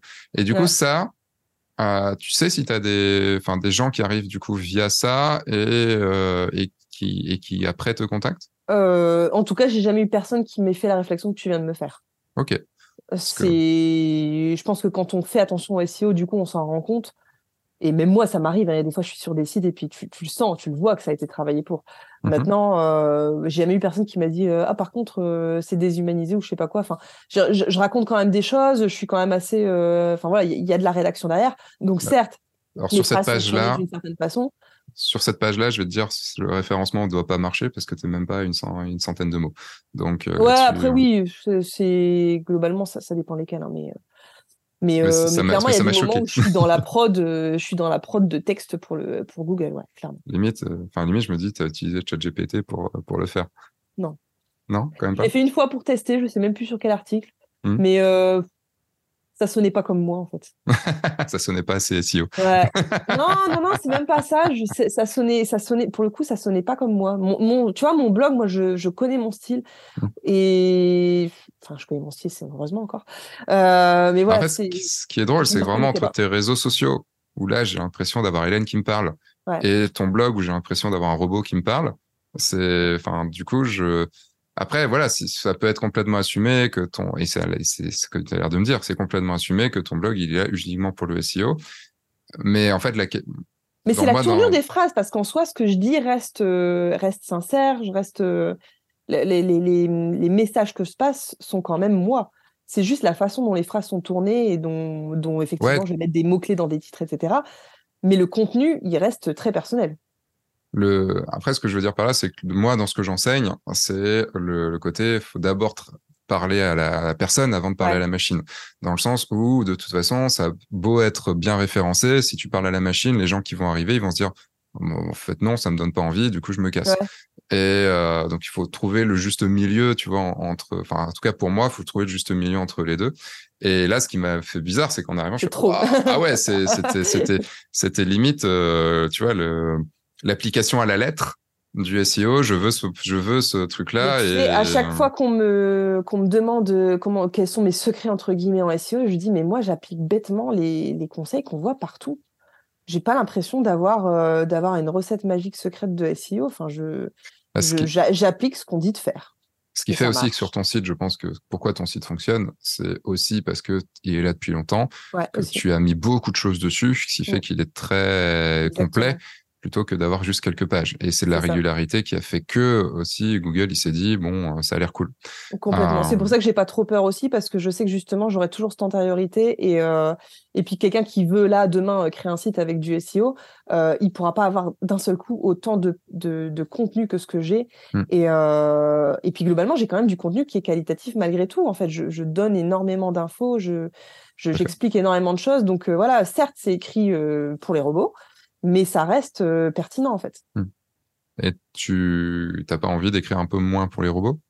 Dans, tes- Bah, dans si les dis, je- nouveaux. Je, je, là, j'essaie. Enfin, alors, Parce que tu dis que tu en fait, j'ai des brouillons qui sont euh, qui, sur lesquels j'ai prévu de faire des choses, mais je pense que dans tous les cas, c'est devenu, tu sais, c'est devenu une seconde nature en fait d'écrire comme ça sur mon blog. Euh, j'ai l'impression que maintenant, c'est même plus, tu sais, je me force même plus à le faire. C'est devenu Hmm. juste, euh, c'est devenu ma façon d'écrire en fait euh, pour le blog. C'est marrant parce que enfin, je me dis entre tu vois entre là je te parle euh, et la façon dont je, je te lis aussi sur les réseaux sociaux et euh, et du coup je m'imagine quelqu'un qui arrive sur ton blog euh, la- la- le changement en fait de personnalité qui va qui qui va qui va subir aussi entre le blog et le et, et quand il va arriver sur le sur la Et, séance et alors ça, c'est un des, un des gros soucis que j'ai en ce moment. En fait, je me suis décidée il y a quelques mois à passer au tutoiement sur mes réseaux sociaux. Ok Et sur mon blog, par contre, je me vois pas faire la bascule et passer d'un seul coup que les gens puissent passer d'une page à une autre. Mm. Euh, et puis, je me vois pas reprendre 300 articles, vu qu'apparemment, tu as compté à peu près ça. Euh, Ah ouais, j'ai fait juste enfin, j'ai voilà. fait juste une multiplication hein, c'est Ouais, tout non, hein. enfin, voilà, je n'avais jamais cherché à calculer du tout. Mais, euh, mais voilà, enfin, je, je, je me vois pas tout reprendre. Mm. Et du coup, bah, je continue sur la lancée comme c'est. Et, et ouais, en fait, il est, c'est ça, c'est ce que je disais tout à l'heure, c'est le souci de mon site. Ce qui est à la fois sa force et sa faiblesse, c'est qu'il est énorme. Il est hyper, euh, il est rempli de contenu. Mm. Et du coup, je sais plus quoi faire de tout ça, quoi. c'est compliqué. Bah, c'est vrai derrière. que le jour où tu vas vouloir euh, vraiment, euh, bah, tu sais, c'est comme moi avec le site du guide du photographe de mariage ou autre. hein. Enfin, maintenant, il a beaucoup, beaucoup de contenu et euh, le et en fait, t'es là quand tu veux restructurer, ne serait-ce qu'un petit peu. Ouais. Ah, c'est dur parce que tu sais que t'as pas trois pages à refaire. Enfin, t'as Mm. pas trois pages à reclasser. T'as as des centaines de pages à, à reclasser et du coup, c'est vite de perdre, euh, de perdre des, de perdre des trucs quoi. Ouais. Donc, plus t'as de. Des fois, je me dis, il faudrait que je prenne un- quelqu'un justement pour sous-traiter toute la partie UX. Hmm. Et euh, donc, l'UX, c'est la, la partie, euh, comment on appelle ça? Euh, Euh, back, L'expérience euh, utilisateur, en fait, hmm. euh, donc qui, qui, qui, qui fait en sorte que le site soit. Enfin, je, je dis pour les gens qui écoutent, hein, parce que toi, je pense que tu sais bien ce que c'est. Ouais, j'étais parti sur euh, le back. J'étais parti. fait Moi, des- j'étais parti de l'autre côté. Tu vois, j'étais parti sur le. Bah si, sur le back-end. Donc le back-end, c'est Ouais, le, c'est le. back- Non, c'est le c'est front-end. derrière, Non, c'est voilà, c'est le front. le front-end, justement. Ouais, c'est la partie. euh, voilà, ce qui. De, de, Je suis pas ce développeur. qui fait que ça va être euh, facile pour les gens de, de naviguer dessus. C'est ça. Et moi, j'ai l'impression qu'il est difficile, même si je l'ai déjà simplifié, j'ai déjà essayé de l'optimiser, mais je continue à trouver qu'il y a trop de choses dessus. Mais en fait, je veux pas supprimer des choses, donc je sais pas comment faire. Bah là, c'est de l'organisation. C'est Ouais. du travail d'organisation parce que c'est vrai quand on regarde votre séance photo, t'as mariage, grossesse, naissance, famille, couple, Ouais. VGF, boudoir, portrait, corporate, underwater, iris. Mais du coup, ce dont on parlait, c'était vrai. En vrai, quand on arrive sur ton site, il y a tellement de prestats que euh, que c'est vrai que ça peut être, je pense, un peu comment dire déstabilisant pour quelqu'un Ouais. qui sait pas trop ce qu'il veut, il va aller regarder tout et, il y a en effet de l'organisation. euh. En fait, c'est drôle tu ferais parce quoi? Tu ferais plusieurs sites? Ou tu l'organiserais autrement sur le même site? je- déjà, je, je pense que euh, ce qu'il y aurait à faire, c'est déjà un énorme travail, euh, mais ça plutôt en coaching, c'est un travail de tra- de discuter avec toi, de, de voir comment on peut classer les choses, de voir qu'est-ce que tu veux faire, qu'est-ce que tu veux mettre en avant, et, euh, et qu'est-ce qui est, qu'est-ce qui serait possible de mettre un peu de côté, de regrouper, de de moins mettre, de plus mettre en avant, de en gros de faire déjà un travail de classification dans ta tête, euh, parce Mais que tout, c'est bien ça le problème. Ouais, mais en fait, tu vois, même en aimant tout, quand je prends mon, mon cas à moi, j'aime, enfin, il y a beaucoup de choses que je veux faire dans ma vie. J'aime beaucoup de choses, mais il y a un moment, pour bien les faire, je suis obligé de les renon- d'y renoncer. Et, euh, et pour porter vraiment à fond ce truc-là. Et moi, dans mon, dans mon idée, enfin, dans ma conception de l'entreprise, hein, je parle bien, c'est ma conception de l'entreprise, c'est, euh, il faut s'éclater, ça c'est sûr. Mais je pense que tu, on peut s'éclater beaucoup plus en devenant en se spécialisant dans un ou deux ou trois domaines, euh, tout en continuant à faire d'autres choses à côté, mais on les met moins en avant. Et euh, on peut se spécialiser parce qu'on va avoir accès, tu vois, comme tu avais dit sur le pole dance, t'es parti à l'étranger, tu as fait des trucs, tout ça et tout. Ben, en, te spécia- en se spécialisant plus sur un domaine, tu vas avoir des gens qui vont te proposer potentiellement des, des, trucs qui vont encore plus te faire kiffer. Et je prône, tu vois, c'est marrant parce que tu prônes le, en photo, tu prônes le less is more. Sauf que quand je vois ton site, c'est euh, le more is more, quoi. Ah ouais, non, mais carrément, enfin, ouais. Et du coup, ça va pas non plus avec ta personne. Et en fait, ce qui est drôle, c'est que sur ton site, je retrouve pas la personnalité que, que, que ouais. ça et la personnalité et ta personnalité à toi. Ouais. Tu vois, dans, dans tes textes, dans ton à propos, dans tout ça. Et du coup, il y a un gros travail de simplification. Ouais, ouais, ouais. Et, euh, Mais c'est dur. Je te dis, j'essaye au fur et à mesure du, du temps, j'essaye de. Tu vois, justement, mon menu, il est simplifié, tu le disais tout à l'heure. Hmm. Enfin, voilà, mais. Euh, enfin, il est simplifié en apparence. Ouais. Parce que derrière, il y a quand de même. regrouper des choses, il y a des choses que j'ai mis dans le footer à la place. Enfin, voilà, c'est. Euh... Donc, ouais, j'essaye de faire ce travail-là, mais c'est compliqué. Bah, c'est compliqué parce que ça demande aussi de renoncer. C'est ce que je vois avec beaucoup d'élèves euh, qui commencent. Alors toi, quand je, je dis encore, ça marche. Donc il euh, y a rien à dire en fait. C'est ça marche. Le, mais je vois avec beaucoup d'élèves qui se lancent et qui marchent pas. Euh, c'est parce qu'ils veulent tout proposer. Mm. Et, euh, et encore une fois, bah, ils disent ouais mais Seb, t'as vu, tu fais plein de choses. Ils vont dire après ce podcast-là, mais t'as vu, Hélène, elle fait plein de choses et ça fonctionne. oui. Ouais. Mais après, au début, c'est pas pareil. Je, je, pense qu'il y a aussi le fait qu'en dehors du fait de dire ça marche ou ça marche pas, moi le truc c'est que je pense que j'ai vraiment cette peur de m'ennuyer si je faisais qu'un truc. Donc du coup j'ai envie de, de, de, de, garder tout ça. Mais si moi-même je devais conseiller quelqu'un, je sais pertinemment que le fait de snitcher fonctionne mieux. Mmh. C'est enfin voilà c'est ce que tout le monde dit. Donc, euh, si aujourd'hui je devais commencer et que j'avais pas ce problème euh, que je, que, où j'avais peur de m'ennuyer et peur de me lasser, etc. Euh, si je devais suivre un conseil de manière pragmatique, oui, je dirais de se nicher quand même. Mm. Je suis complètement d'accord sur le principe et euh, et je pense que c'est. Attends, pour ceux qui ne te voient pas, là, tu viens de faire genre, je m'essuie le front, genre ouf. C'est bon, elle l'a dit. Je, je, suis, je suis entièrement d'accord avec toi. C'est c'est un conseil qui est hyper euh, hyper pertinent et, je suis carrément d'accord. Moi, ce qui me fait. C'est juste mon propre. C'est mon ressenti, en fait, qui joue ouais, plus que. Et si me... ça tombe, peut-être que je ferais, plus... je ferais peut-être plus d'argent si je me nichais, mais j'en ai pas envie. Mais euh, je... t'as pas envie de te nicher ou faire plus d'argent? J'ai pas envie de, de, me nicher. Alors, concrètement, là, je... ce que je gagne me convient. Et puis aujourd'hui, comme je te disais tout à l'heure, je, je, suis plus à me dire, OK, je, je, vais encore plus privilégier ma vie de famille, etc plutôt que de. Tu vois, c'est un, un, autre objectif maintenant. Il y a eu un moment, mon objectif, c'était de faire autant. Là, aujourd'hui, c'était mon objectif, c'était de dire, euh, je bosse moins les week-ends et, euh, et, voilà. Et du coup, j'ai quasiment pas bossé les week-ends cette année, ou très, très peu. Et, et puis, tu vois, enfin, je te dis, je fais 35 heures par semaine. Globalement, moi, je bosse sur les horaires d'école. Euh, je vais souvent au sport le midi. Enfin, je, je, ça, ça, me va comme ça et, et puis donc je suis en train de repartir encore dans un autre truc. Mon Non, cerveau ça- part dans tous les sens. Non, mais pour, revenir sur ce qu'on disait, moi, ce qui me fait, euh, ce, que- ce qui me fait halluciner, en fait, dans, dans tout ça, c'est en effet le fait, le, tout le chiffre d'affaires que tu fais et surtout pour le temps passé. Ouais. Parce que quand même, pour faire dans les 100 000 euros de chiffre d'affaires, enfin, faut, faut quand même booster en séance, euh, surtout que t'es pas non plus ultra cher. Donc, euh, le, t'en fais beaucoup. Il faut en faire beaucoup pour, t'es, t'as un, bon prix. Mais t'es, c'est quoi en moyenne sur un, sur une séance, on va Bah, dire? alors euh, on va dire que le, le forfait que les gens prennent le plus en général, que j'ai appelé le classique, et comme ça déjà euh, mentalement ils se disent déjà que c'est le truc euh, normal moyen, euh, c'est une heure de séance, ils ont sept photos incluses et c'est 280 euros. Et les photos supplémentaires sont à 30 euros.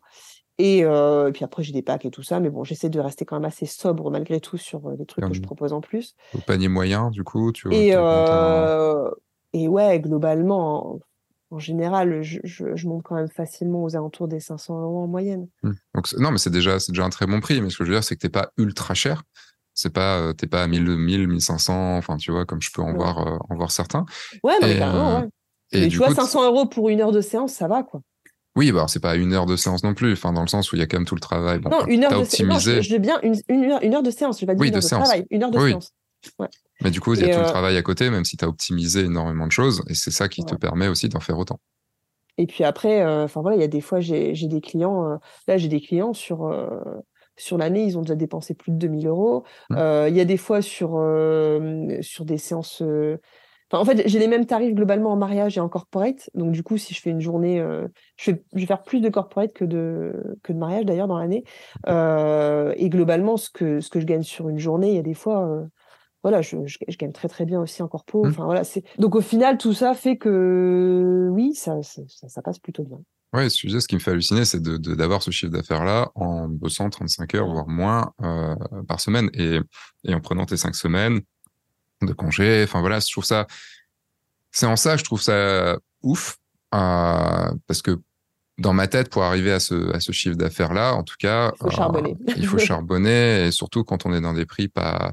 Mais ça montre que l'optimisation, ça montre que le, le fait de, de, de, de d'automatiser le plus de choses possible, de se faire chier à automatiser, euh, fait que derrière, on peut, avec un bon système, euh, faire plein de choses, s'éclater, puisque c'est ce que tu me dis euh, faire, t'éclater avec tes clients, avoir une vraie relation avec ses clients et de, tout consacrer en fait à l'humain. Et je pense que en effet, la baseline de, de Photo Studio, tu la représentes, tu la représentes bien puisque tu, tu as réussi à, à, optimiser tout, à faire un bon, très bon chiffre d'affaires et à t'éclater dans ce que tu fais tout en ayant une vie de famille, en ayant beaucoup de temps pour toi à côté. Quoi. Non, bravo, bravo pour ça. Et donc du coup, c'est forcément, je trouve ça antinomique avec le entre ça et le fait de proposer plein, plein, plein, plein, plein de choses et d'avoir un site qui est euh, qui est un petit peu en bordel quoi et c'est euh, mais c'est rigolo c'est c'est rigolo parce que je me dis tu vois dans ma tête je me dis euh, ça c'est mon côté prof hein, qui, qui fait ça mais euh, enfin prof mon côté coach qui fait ça c'est euh, putain mais si on si on passait du temps à le juste à, à reconfigurer tout ça et à optimiser du coup ce que tu as pu optimiser à côté en termes de workflow mais optimiser tes prestations optimiser ce que tu proposes euh, tu pourrais garder ton côté je m'éclate dans ce que je fais et, et pouvoir euh, bah, soit faire autant de chiffres en bossant encore moins soit bosser autant et faire plus de chiffres tu vois. Et euh... Ouais, typiquement, je pense que tu vois, si je voulais vraiment euh, développer encore plus, euh, je pourrais me concentrer que sur le corpo, qui est certainement un des trucs où je gagne le plus en termes de temps passé, et... parce qu'au final, tu discutes pas tant que ça avec les gens. Enfin voilà, mmh. c'est en général, ça se fait assez facilement. Il n'y a pas 36 échanges. Et puis c'est vite des gros montants, un peu comme sur ça. du mariage, quoi. Donc voilà, je pourrais faire que ça, mais en fait, j'ai tu vois, clairement, tout ce qui est, tout ce qui est maternité, tout ça, ça me manquerait, quoi. Ouais, mais quand je te dis optimiser, c'est pas forcément ne faire qu'un truc. C'est optimiser euh, tes offres, euh, tout en faisant de diverses choses, mais euh, en optimisant tes offres, euh, peut-être en réduisant sur deux, trois trucs, en montrant, en sachant ce qui est le plus important pour toi, ben, tu pourrais, euh, je pense que si tu arrivais à, tu vois, ne serait-ce que si tu avais cinq choses et que tu avais 20% de ton temps sur chaque chose, euh, ou peut-être un peu plus sur l'un et un peu moins sur l'autre, mais déjà avec ces cinq choses-là, ça réduirait tes euh, 1, 2, 3, 4, 5, 6, 7, 8, 9, 10, 11 prestations que tu mets sur ton, site, tu vois. Et, tu vois, et en fait, tu vois, je, je sais même pas te dire s'il y a peut-être grossesse que c'est vraiment un des trucs que je fais le plus, sinon, en termes de quantité, pas forcément en termes de chiffre d'affaires, mais en termes de quantité. Mais, euh, sinon, non, mais en vrai, non, le couple, j'en fais moins. Mais sinon, je, je tout, je, je, fais tout régulièrement, en fait. C'est pas une histoire de le faire ou pas le faire, c'est une histoire de. C'est dur de, de, faire des choix alors que tout fonctionne, quoi. Ouais, mais c'est bien le problème, c'est que tout peut fonctionner. Et en fait, en optimisant, encore une fois, enfin, tu vois, ouais. parce que si on repart, si on repart sur le workflow, et je pense qu'il y a beaucoup de gens qui sont, euh, qui sont aussi là-dedans, c'est oui, mais ça marche. Ma façon de faire ouais. fonctionne.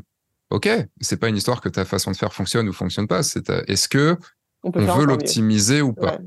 Après, tu peux, moi, il y a des choses où je me dis, non, non, mais ça, euh, tu vois, par exemple, je peux, sur mon workflow euh, photo de mariage, il y a des choses que j'ai optimisées, il y a des choses, je veux pas l'optimiser. Ouais. Parce que je, je veux continuer à faire ça. Je sais que je pourrais passer beaucoup moins de temps et, euh, et si j'étais dans un mode, par exemple, que travail, je regardais pas un film à côté, que je, que je faisais pas d'autres choses et tout, je sais que je pourrais. Mais en fait, je perdrais aussi le, le, le plaisir que j'ai, ouais, parce ça. que j'ai pas le temps de regarder des films à côté. J'ai ce temps-là que j'adorais quand j'avais beaucoup de séances, que, que, je pouvais du coup bah, regarder des films à côté tout en post-traitant. Je sais que je passerais deux fois moins de temps si je regardais pas un film à côté. Quand je, d'ailleurs, quand je dois aller très vite pour rentrer très vite parce que je suis à la bourre, je, je me mets, ok, focus, je mets de la musique dans la tête et puis et c'est tout. Mais je perds le plaisir. Ouais. Donc il y a, y, a, y a un mix des deux en fait là-dessus. Hein, c'est savoir est-ce qu'on a envie de l'optimiser aussi. C'est ça. Donc là, il faudrait optimiser ton site déjà. c'est ça, c'est ça. Mais, je, mais ça, j'en ai conscience. Après, on va dire que je suis l'exception qui, ah, l'exception qui confirme la règle. C'est ça. C'est bien d'avoir euh, les exceptions aussi. Que... Mais j'en ai totalement conscience en tout cas, et je le dis tout le temps que c'est une usine à gaz mon site et que et que c'est pas très et... représentatif. Mais après, en même temps, tu vois, j'ai eu plusieurs clients qui bossaient dans le web et qui me disaient malgré tout que justement, euh, bah, tout y est, que mmh. qu'on on a ce qu'on cherche et euh, Et tu vois, même un truc tout bête, hein, tu ne l'as pas spécialement dit, mais par exemple, tu veux réserver une séance, tu dois aller dans mon menu, tu dois rentrer sur réservation immédiate. Tu parles de. Ah si, maintenant, je l'ai quand même optimisé. Pardon, je dis n'importe quoi. Oui, tu arrives sur Photo Studio. Ouais, ouais, ouais. Parce qu'avant, non, bah, ça doit être sur un autre truc alors. Normalement, j'avais une page, ou alors c'est si tu cliques Il là. fallait recliquer En encore fait, tu, pa- tu passes là, tu recliques sur un autre truc, et après, tu recliques encore sur un autre truc. Parce qu'en fait, tu as une page où, euh, ouais, quand tu cliques directement dans le menu et pas dans le sous-menu, Ok. euh, tu arrives sur une page où tu as studio, domicile extérieur entreprise, underwater. Enfin, en, en fait, du coup, selon le truc, tu recliques Hmm. et ensuite tu peux arriver au module. Donc, euh, Oui, ouais, d'ailleurs, c'est d'ailleurs c'est une, une hérésie euh, de web de d'avoir des menus déroulants et d'avoir un clic sur le haut du menu déroulant. Parce qu'en fait, Après, tu sais je crois plus. que ça peut se désactiver, il me semble, non? Ah oui, ça peut largement. Sur WordPress, tu as juste à mettre un hashtag Ouais. euh, au lieu d'un au lieu du lien dans le menu. Ok. Ouais. Et en plus, il y a un truc que j'ai vu, parce que quitte à faire plein de choses, autant faire plein de choses. Photos de mariage, mais vidéos de mariage aussi. Bah, parce que, alors, à la base, je suis vidéaste aussi. Moi, j'ai Ouais, fait mais du coup, tu le de vidéo. proposes euh, encore. Ouais, je le fais pas souvent, mais ouais, je le fais, ça m'arrive. Après, comme je dis toujours, hein, moi, je suis hyper transparente avec les clients quand on me demande de faire les deux. Ça m'arrivait quelquefois. Euh, je leur dis bien que je, ne peux pas remplacer un duo photographe-vidéaste. C'est impossible. Ah, parce que tu proposes les dis- deux aussi sur le mariage. Ça m'arrive, ouais. Euh, et les fois où je l'ai fait, les gens étaient très contents. Et euh, alors moi, je dis toujours, hein, je suis pas dans le top photo, top vidéaste français. Euh, je- C'est pas un truc que je cherche à développer énormément d'ailleurs. Je- Pour moi, il y en a qui sont excellents et je, je me vois pas aller aller vider cette excellence-là. Euh, mais par plein de choses, ça contre, va être euh, difficile. J'aime bien, tu vois, je peux rendre une petite vidéo entre 3 et 5 minutes, euh, qui est quand même super émouvante, où les gens ils chialent devant parce que parce qu'il y a la, il y a la dynamique, il y a, le- il y a la musique, il y a les il y a les, les voix des mariés, il y a tous ces trucs-là, et que du coup, euh, ouais, ça reste quand même super puissant. Et euh, et puis que je me dis que j'ai assez d'expérience pour savoir de quoi j'ai besoin dans ma vidéo, pour pas avoir besoin de filmer tout plein. Hmm. Donc du coup, je filme pas beaucoup. Et euh, faut pas me demander de faire un film long, ça c'est mort. hein. Mais par contre, rendre une petite vidéo de mariage en rythme, euh, ouais, un peu, enfin, un espèce de teaser en fait. Moi, je fais juste le teaser. Quoi. Et, euh, et ça, en plus des photos, ouais, je peux, ça m'arrive. Et du coup, quand, comment tu fais sur le mariage pour décider que tu fais la photo ou tu fais la vidéo? Bah, globalement, on en parle en amont avec les mariés. Et puis, je me dis qu'étant donné que je rends beaucoup plus de photos, parce que la vidéo, je sais que je vais devoir faire des choix, donc j'ai tendance à privilégier quand même photos, sauf sur certains moments qui sont un peu clés, euh, Hmm. Où tu sais que voilà, il y a un moment où Parce que si ça chiale, par exemple, photo ou vidéo? Bah, en fait, il y a des fois aussi, tu t'as, t'as quand même le temps de faire les deux sur beaucoup de choses, en fait. Moi, il y a plein de choses où j'ai réussi à faire les deux. Et, euh, et puis, en vrai, tu vois, les gens, ils- je, je leur dis bien que ce sera pas exhaustif, du coup. Et qu'il faut bien qu'ils aient conscience que non, ce ne sera pas exhaustif. Et, euh, et du coup, effectivement, il y a peut-être des choses où il faudra faire des choix. Donc, euh, en général, c'est moi qui les fais, les choix. Et la plupart du temps, j'arrive à faire les deux. Et après, j'ai deux boîtiers quand même. Donc, du coup, s'il y en a un qui est encore en train de, tu sais, dans le buffer, qui est encore en train d'enregistrer ou quoi, je passe sur l'autre. Et puis voilà, je. Qu'est-ce qu'il y a? Tu fais une tête bizarre. Bah, je fais une tête bizarre parce que arriver à que ton buffer il ne, il n'arrive pas, à... enfin que t'as fait trop de photos, c'est Bah. soit t'as trop beaucoup beaucoup beaucoup trop shooté en rafale, soit Bah, euh, ouais, alors, soit t'as une carte mémoire de merde. je te parle dans les moments où c'est hyper, euh, enfin, tu sais, dans le truc très très vite. Je parle pas, euh, je parle pas sur un truc où, euh, mais effectivement, oui, il y a des fois, je vais faire une rafale. Admettons le, le, le, le moment où ils s'embrassent, euh, c'est rapide, tu vois, c'est vraiment quelques secondes. Si tu Ouais, fais une rafale justement au moment Je où fais ils jamais de rafale, donc je peux pas comprendre. ça, c'est à cause d'Alison Bones que maintenant je fais des rafales. Ouais, moi, les rafales, les, les rafales pour moi, c'est c'est que t'auras toujours le truc. Bon, maintenant c'est vrai que c'est très très rapide, mais pour moi les rafales, j'ai toujours euh, vu que dans mes rafales, le problème c'est que c'est la photo qui me plaisait était toujours entre les photos crises. Ah ouais? Et du Ouais. coup, je préfère shooter au bon moment plutôt Ouais. que de. Et pourtant, je fais beaucoup de photos sur un mariage, hein, mais mais jamais, je suis, Ouais. j'aurais jamais appuyé. Après, du coup, moi, ça m'arrive quand même beaucoup plus qu'avant, même si avant, j'en faisais pas du tout. Avant, j'allais jamais dans le mode rafale. Et puis, depuis, euh, depuis mon workshop avec Alison, je, j'en fais quand même. Mais, euh, mais du Je crois coup, qu'elle a été, rafale, soit je crois qu'elle a un- été élue. euh, Enfin, que les, les, les marques l'adorent parce que du coup, tu dois changer très souvent ton appareil photo vu que tu arrives aux limites de déclenchement beaucoup plus vite.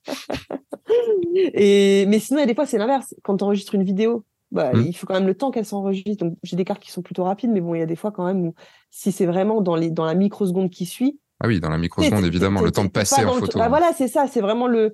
Il y a des fois, moi, je passe quand même sur le deuxième boîtier. Et, et oui, donc euh, après, bah, ouais, il y a des choses qui n'auront pas forcément les deux. Mais euh, là, typiquement, j'ai en tête, euh, j'ai fait une. J'ai fait un mariage l'année dernière qui était super émouvant et, euh, et en fait à un moment ils avaient fait un, le, le, frère du marié lui a offert la bague de son grand-père décédé, un truc comme ça. Et, et ça, clairement, je l'ai filmé. Donc j'ai, alors j'ai des photos au tout début et à la fin, mais par contre le moment où il, où il lit le texte et puis qu'il reçoit la bague et qu'il se met à pleurer et qu'il prend son frère dans les bras, là j'ai filmé en entier, c'est, je pouvais pas hmm. couper ça.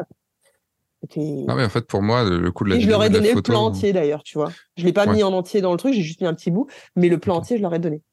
Parce que pour moi le fait de faire des photos et le fait de faire des vidéos, c'est très différent. En fait, l'approche est extrêmement différente. Et quand je suis en mode photo, je suis en mode photo. Et si je suis en mode vidéo, je suis en mode vidéo. Mais je, switcher de l'un à l'autre, je me dis, je vais, je vais louper tout, en fait. C'est, euh, ce que je, faire de la vidéo, c'est, pour moi, même si ça reste de l'image, c'est extrêmement différent parce que autant en photo, tu arrives, tu prends ta photo, t'as tes deux photos, c'est bon, même si t'as loupé un peu le début du discours, c'est pas grave, tu, tu fais le truc.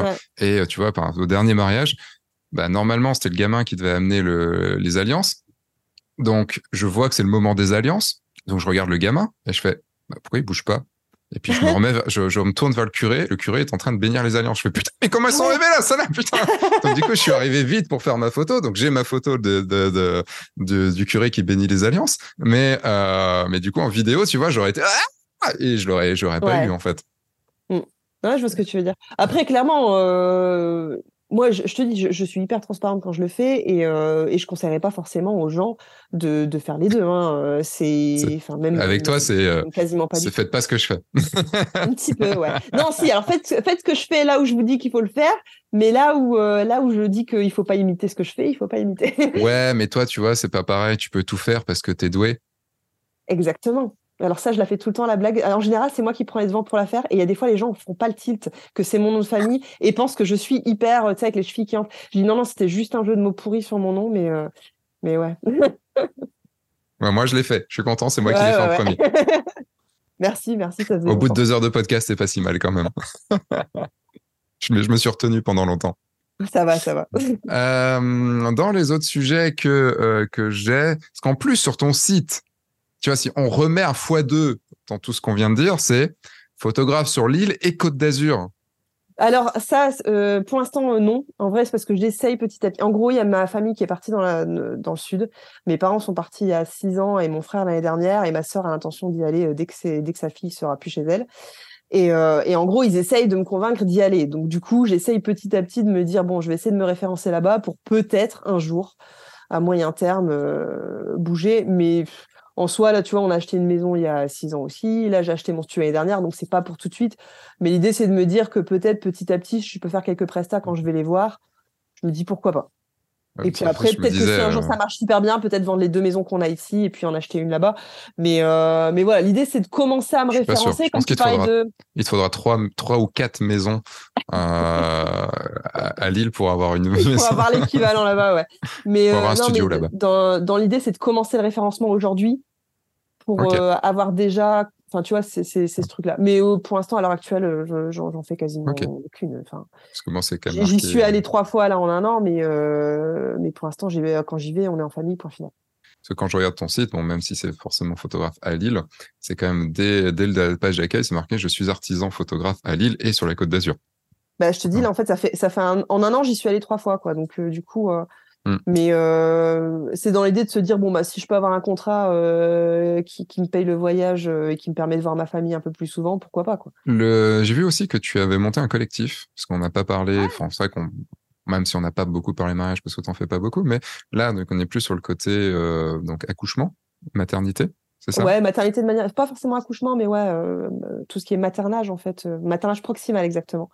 en fait, alors ça c'était mon petit projet du premier confinement. Euh, c'est que j'ai créé un collectif euh, qui s'appelle Collectif Pygmalion. Euh, J'adore le nom de Pygmalion d'ailleurs et je, je, pense que je vais renommer mon studio. Je vais garder mon nom d'entreprise, mais je pense renommer mon studio comme ça. parce qu'en fait, Pygmalion, dans la enfin pas dans la mythologie, si dans la mythologie il y a, y a, Pygmalion, mais en fait, c'est l'effet Pygmalion, c'est le fait que quand tu visualises quelque chose sur quelqu'un, ça, se, ça devient réalité.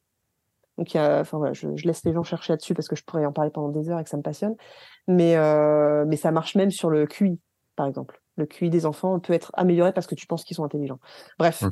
Euh, et donc, du coup, je pars du principe que voilà, le, le fait de montrer des choses et de, et, et, de dire des choses aux gens et de projeter les choses positives, parce que c'est toujours dans le côté positif, Pygmalion. Il existe la même chose en négatif, mais là, c'est positif. Et donc, du coup, le fait de projeter des choses sur eux, bah, ça, ça se produit. Et donc, du coup, euh, le collectif Pygmalion, c'était l'idée de dire, euh, de montrer le maternage proximal pour montrer euh, bah, tout, le côté positif de la maternité, le fait que un accouchement, moi j'accouche à domicile pour mon fils, euh, de montrer qu'on peut accoucher à domicile, on peut accoucher physiologiquement et que ça se passe très bien, de montrer aussi que le postpartum peut être très bien, que ça peut très bien se passer, l'allaitement, toutes ces choses-là. Et, euh, et puis voilà, donc de, de, de, de, promouvoir le maternage proximal à travers la photo. Voilà, un peu comme si on faisait la pub pour ça, en fait, entre guillemets. Entre...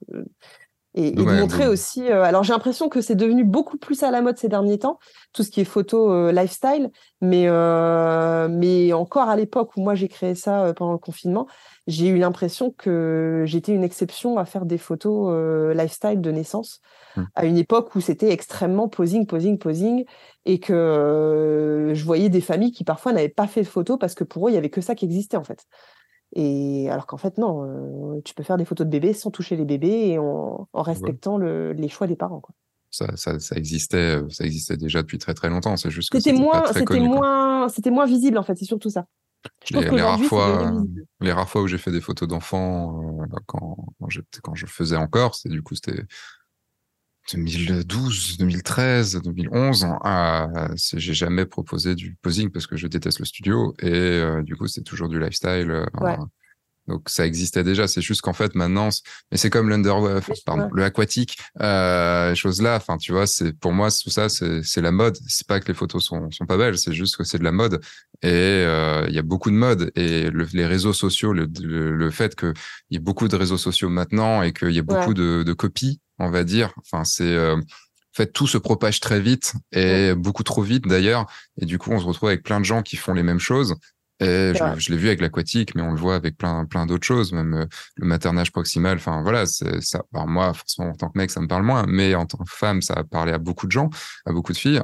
Et je, tu le vois, des, tu le vois d'un coup, pop. En fait, ouais. c'est, euh, il suffit qu'il y ait quelqu'un d'un ouais, peu ouais. connu qui le fasse, et pop, bam, ça, c'est parti, formation, tout le bordel, et plein de gens le font, et le font un peu, et pas forcément non plus, je trouve, avec euh, tout le truc qu'il y a derrière. Mais c'est le problème des modes, en fait. Mais bon, ça après.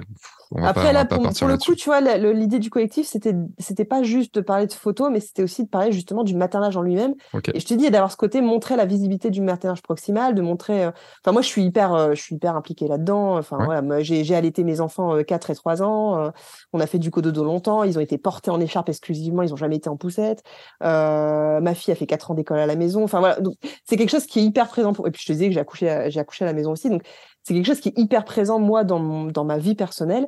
Et que du coup je voulais un peu mettre en avant à travers mon travail comme si je on va dire que je donnais une tribune à ça avec d'autres photographes aussi. Bon alors du coup là comme c'était associatif, enfin associatif, j'ai même pas fait d'association, c'était juste moi bénévole en fait. Mmh. Donc je l'ai fait, j'ai fait un site gratuitement. Euh, là aujourd'hui il y a des fois je reçois des mails de, de photographes qui veulent s'y mettre. Je t'avoue que j'ai plus le temps de m'en occuper, mais au moins il y a quand même une vitrine, quelque chose qui existe où, où voilà on montre que il y a des photographes qui sont dans une démarche là-dessus et pas juste dans l'idée de faire de l'argent parce que c'est à la mode, mais dans l'idée que c'est vraiment quelque chose qui est dans une démarche personnelle de, de dire. Euh, et puis d'ailleurs, tu vois, il y a des photographes qui demandaient à, à se référencer à l'époque. Et comme ils faisaient aussi du posing, bah moi, je partais du principe que c'était pas cohérent avec le, okay. avec le, le, collectif et que c'était vraiment dans l'idée de montrer que qu'il y avait une, une éthique derrière, euh, une, une vraie volonté de d'être dans cette démarche-là. Et qu'est-ce qui et qu'est-ce que ça t'apporte actuellement? Donc il y a la, démarche euh, personnelle de, de, mettre ça en avant et de et de dire euh, c'est faisable, c'est possible et, et ça c'est très bien. Euh, qu'est-ce que ça t'apporte toi en termes de business, en termes de le collectif en lui-même? Ouais. Je t'avoue qu'il est resté de côté, je le développe pas plus que ça. Donc euh, en dehors du fait de pouvoir le dire, euh, que ça fait partie de, des, des projets que j'ai fait dans ma vie. Ouais. Mais pour moi c'est plus un projet que j'ai réalisé plutôt qu'un truc actuel en fait. Donc euh, c'est plus de dire voilà, je, je suis tellement impliqué que j'ai créé ce truc-là parce que ça me tenait à cœur et que, que c'était quelque chose qui était important à mes yeux. Et, euh, et puis d'ailleurs, tu sais, on dit toujours, on attire les gens, euh, enfin, on, ouais, on attire les gens comme nous. Et du coup, j'ai beaucoup de mamans qui me disent qu'elles veulent des accouchements physiologiques, etc. Quoi. Donc, euh, c'est et puis du coup, moi, je peux partir pendant des heures à discuter de ça. C'est. On n'a pas les deux, on n'a pas les heures là. Ouais, non, on avait dit deux heures là, ça fait déjà. Y a à peu près Mais, deux heures. Ouais, à peu près. Mais, euh, mais du coup, ouais, non, aujourd'hui, en tout cas, c'est pas quelque chose qui m'apporte en termes de référencement ou quoi que ce soit. C'était plus vraiment un projet personnel. Euh. Okay. Tu vois, j'ai pas forcément de travail d'auteur, mais tu vois, ça, c'était un truc qui me tenait à cœur. Euh, c'est un truc que j'ai fait pour moi, entre guillemets. Et, et puis pour partager avec d'autres photographes, parce que je te dis, à l'époque, j'avais l'impression d'être très seule. Et, et même si là, ça s'est répandu, et tant mieux, bah, à l'époque, c'était assez, c'était peu visible en tout cas. Peut-être mmh. qu'il y en avait déjà plus, mais en tout cas, ils n'avaient pas la visibilité qu'il y a actuellement. On avait évoqué un film, on avait évoqué le fait que tout le monde puisse faire les choses qu'on fait ou autre, mais je pense ah qu'on a déjà parlé de beaucoup de choses. Je, peux juste faire une petite parenthèse là-dessus. Euh, j'ai donc réalisé entièrement moi-même et entièrement produit moi-même un film sur l'instruction en famille. Euh, donc, on a fait un tour de France en famille. On a même été jusqu'en Espagne. Et on a, avec 13 euh, familles interviewées, ma fille qui fait la voix off. Et puis, ça termine avec des photos d'ailleurs de, des extraits de mon accouchement. Alors, il n'y a, rien de, y a rien de choquant hein, dans, la, dans la vidéo, mais du coup, voilà, c'était pour, pour, montrer justement la continuité des choses et qu'en fait, c'est des choses qui vont ensemble en général. Mais là, tu parlais surtout d'un film que tu voulais, tu avais le film que je veux faire, alors oui. Parce que là, du coup, c'était pas, là, c'est plus un, un film documentaire. C'est ça, un que tu as fait. Et du coup, c'est un film fiction, documentaire Que j'ai réussi à faire moi-même à l'époque. Mais alors là, par contre, mon, gros projet de ma vie, ça, c'est mon rêve absolu euh, que je veux faire donc depuis 16 ans. En fait, je, quand j'étais jeune, je suis tombée sur une histoire un peu par hasard où je suis tombée sur des documents d'archives euh, d'une histoire qui se passait au Cap-Vert. Euh, c'est une histoire d'amour entre un esclave et une esclave pardon et un et un Européen suite à un naufrage. Enfin, bref, c'est une histoire qui est juste magnifique. Et en fait, quand j'ai eu cette histoire entre les mains, euh, je me suis sentie la mission de devoir la, la mettre en image et en faire un vrai beau film. Et donc, j'ai fait énormément de recherches dessus, j'ai creusé, j'ai récupéré plein d'autres archives, plein d'autres choses. Il y a, donc, c'est une histoire qui est énorme et qui est magnifique, où il y a, je te dis, il y a du naufrage, de l'amour, de l'esclavage, de, des histoires de diamants, des histoires d'arnaque aux assurances, enfin, c'est du meurtre, enfin bref, ça part dans tous les sens. Mais tout ça dans une vraie histoire c'est pas pas de la fiction, c'est une histoire vraie et, euh, et qui est juste super belle. Euh, et donc ça se passe au Cap Vert où moi j'ai habité quand j'avais 19 ans et, euh, et donc je rêve de faire ce film, mais j'ai toujours dit que je voulais attendre d'avoir l'expérience suffisante pour pour avoir assez de recul parce que je ne me voyais pas faire ça à 20 piges, j'étais pas du tout, j'avais pas la maturité pour faire ça correctement. Et, puis aussi, je veux avoir la bonne équipe pour parce que je pense pas du tout être capable, moi, toute seule, de faire un film pareil euh, en tenant ça à bout de bras. Donc, euh, alors ça fait des années que je dis que je veux que ce soit Brad Pitt qui le produise. Ça, c'est un délire qui m'est passé par la tête quand j'étais jeune. Je m'étais mis ça en tête, tu vois, et je me suis dit, vas-y, si je le visualise, ça va se produire. mais, euh, mais bon, voilà, en soi, dans l'idée. Et à l'époque, j'avais même trouvé un producteur, mais sauf qu'en fait, tu vois, c'était pas un assez gros producteur entre guillemets pour par rapport à chaque projet. il te faut du pognon. Hein. Et clairement, c'est un, un, projet qui est énorme et avec de la reconstitution historique et compagnie. Donc euh, voilà, ça se fait pas, ça se fait pas comme ça. Et euh, mais voilà, je, je mon, rêve de ma vie, c'est un jour de, de, présenter ce film à Cannes. Eh ben, je te le souhaite. je te le souhaite. C'est beaucoup de boulot parce que je suis dedans, donc c'est beaucoup de boulot. Je sais. Et, euh, et c'est très différent de la photo et tout ça. Donc, mais en effet, tu pourras pas le faire toute seule. Déjà, faut l'argent pour, et, et ça coûtera des millions. Euh, mais vraiment, ça va coûter. Euh, au bas mot, je pense que vu ce que tu dis, ça va coûter 4-5 millions. Au bas c'est énorme, de toute façon. et en fait, il faut l'équipe, hein, bien sûr, parce que là, on parle de, centaines de personnes pour, pour réaliser un truc comme ça. D'accord. Bah, bah, ça, on pourra en parler un jour. Je souhaite arriver dans mon podcast. Sébastien veut faire un film. Euh, du coup, c'est mon podcast cinéma. on va passer aux questions de fin. Vas-y. Alors, j'ai quatre questions de fin. Avant, il y en avait trois, maintenant, il y en a quatre. Euh, on n'a pas beaucoup parlé, on n'a pas quasiment pas parlé matos. C'est vrai qu'on parle quasiment pas matos dans ces, dans ces, dans ces podcasts. Euh, quel est ton objectif favori? 35 mm. Pourquoi?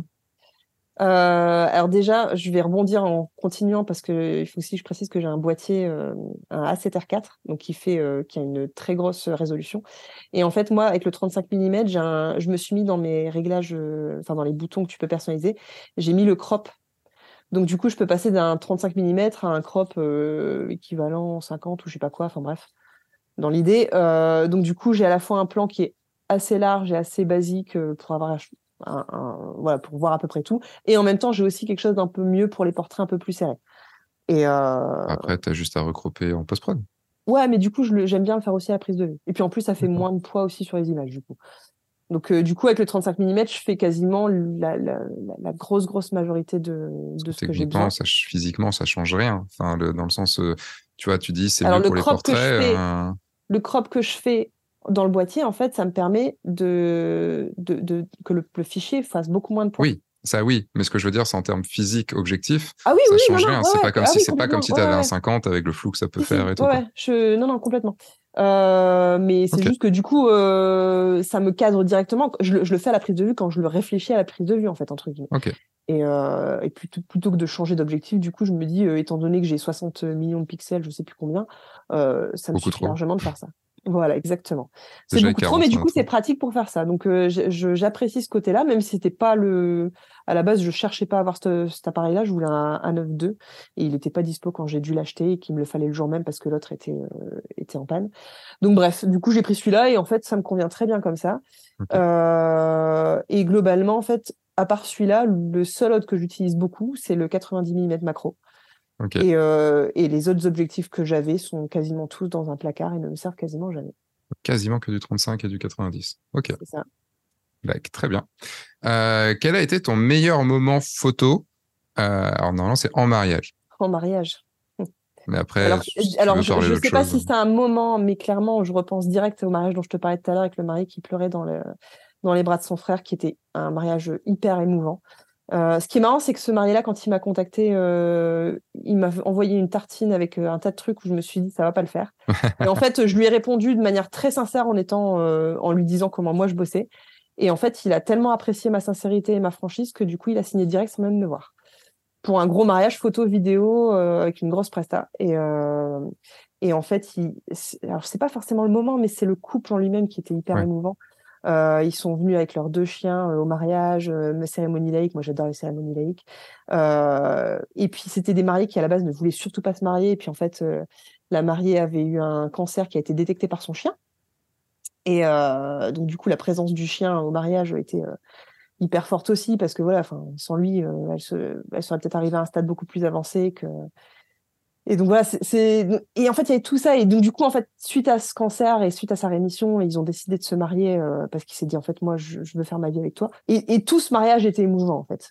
J'avais j'avais les larmes aux yeux du début à la fin. Mm. C'est donc ouais c'est pas forcément un moment précis mais c'est le mariage en général qui m'a qui m'a. Quelle est- Est-ce que tu peux nous décrire, euh, sans qu'on la voie, ta meilleure photo? Enfin, la photo que tu préfères. Une des, ou au moins une des photos que tu préfères. Allez, je vais partir sur une des plus anciennes du coup et pour le coup c'était de la pole dance justement. Ok. Et elle est toujours affichée euh, dans mon studio.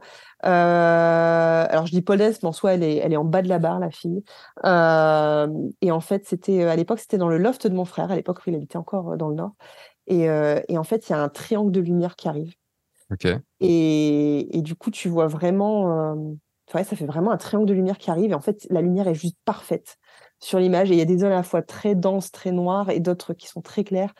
Et, et puis, et, et entre la, la verticalité de la barre, la- le triangle de la lumière, le reflet dans le sol, parce qu'il y avait un sol en béton ciré. Et puis, ouais, enfin, il y a tout qui, tout pour moi est euh, exactement comme, comme, comme j'aime. Tu peux la voir quelque part? Euh, normalement, elle est sur mon site. hein. Ok.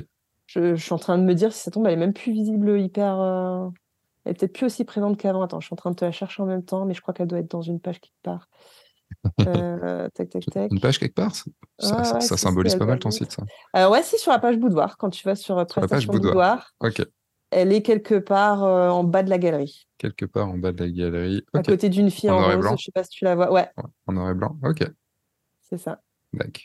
En effet, avec le reflet, tout ça. Bon, Ouais. du coup, je vous invite, vous pouvez aller voir dans, sur le site hélène-douai.fr et dans, vous cherchez boudoir et vous trouvez en bas à côté de une photo en noir et blanc dans la deuxième, enfin, en tout cas, si t'as pas changé d'ici là, à Ah côté d'une photo rose. c'est ça. De toute façon, je crois que c'est la seule photo de Paul qu'il y a là. Donc, euh, c'est bien possible, en effet. Ouais. Euh, et dernière question, quel est ton objectif professionnel dans cinq ans? Ah, bah alors je te parlais de mon film. Euh, maintenant, mais bon, je crois que c'est même pas dans 5 ans, je crois que c'est même dans plus longtemps que ça. Ça va peut-être prendre un peu plus de Allez, temps. hein. pour ma cinquantaine, ça serait, ça serait un bon objectif. Euh, c'est dit aujourd'hui, c'est acté. Dans Non, 13 ans, dans, c'est parti. dans 5 ans, euh, bah, j'aimerais bien justement peut-être, mais je suis même pas sûre de le vouloir. C'est la question que je me pose très régulièrement. Euh, mais mais peut-être euh, m'agrandir, avoir des gens avec qui je bosse. Donc soit avoir des assistants ou bref quelqu'un qui bosse avec moi euh, euh, dans mon propre studio, soit éventuellement même essayer de. Ça fait partie des trucs que j'aimerais bien, c'est d'avoir des espèces de un peu comme une franchise, tu sais, où en fait, tu es plusieurs à bosser chacun dans sa ville, mais que mais qu'on soit tous réunis avec une même méthodologie de travail pour, bah, pour aider pour aider au développement. Alors, soit sous forme de franchise, soit sous forme de formation, je sais pas trop. Enfin, mais, mais avoir un peu une uniformité, avoir des gens qui, qui puissent bosser de la même manière que moi mais pas forcément pour moi. Je sais pas exactement en fait. Mais tu vois, enfin c'est un peu le truc qui me travaille un peu de se dire euh, comment je pourrais euh, agrandir l'entreprise et forcément du coup avec d'autres personnes parce que je pense que là, euh, si je reste toute seule, je vois pas trop comment je peux beaucoup plus me développer. mais du coup, comment bosser avec d'autres personnes d'une façon ou d'une autre, quelque chose dans le genre. C'est un beau. Il y a deux beaux objectifs là. Ouais. qui vont prendre pas, mal de temps. C'est pas tout à fait défini en fait. C'est en fait ça, ça se dessine un peu, mais mais sans que ce soit hyper clair quoi. Mais je sais que j'aimerais bien euh, ouais, euh, aider des gens à se développer. Euh, peut-être pas forcément, j'allais dire from scratch, mais je vais faire ma Jean-Claude Van Damme. Mais peut-être pas forcément du, de, des, des, gens qui débutent carrément, mais peut-être des gens qui sont déjà installés et puis qui. Je sais pas, quelque chose comme ça. Bon, bah rendez-vous dans 5 ans. Ouais. Eh ben merci. Où est-ce qu'on peut te retrouver? C'est où, où, où est-ce qu'on peut te suivre euh, Partout. Euh, bah mon site, on va dire qu'il n'y a pas de suivi parce que n'est plus à l'époque où les gens s'abonnaient au blog. Il y a déjà quelques, il y a déjà quand même quelques heures à passer sinon, on va dire que là où je suis plus actif, c'est Insta et Facebook. En fait, je publie sur Insta, mais ça se partage sur Facebook et je suis très très présente sur plein de groupes sur Facebook. J'adore ça.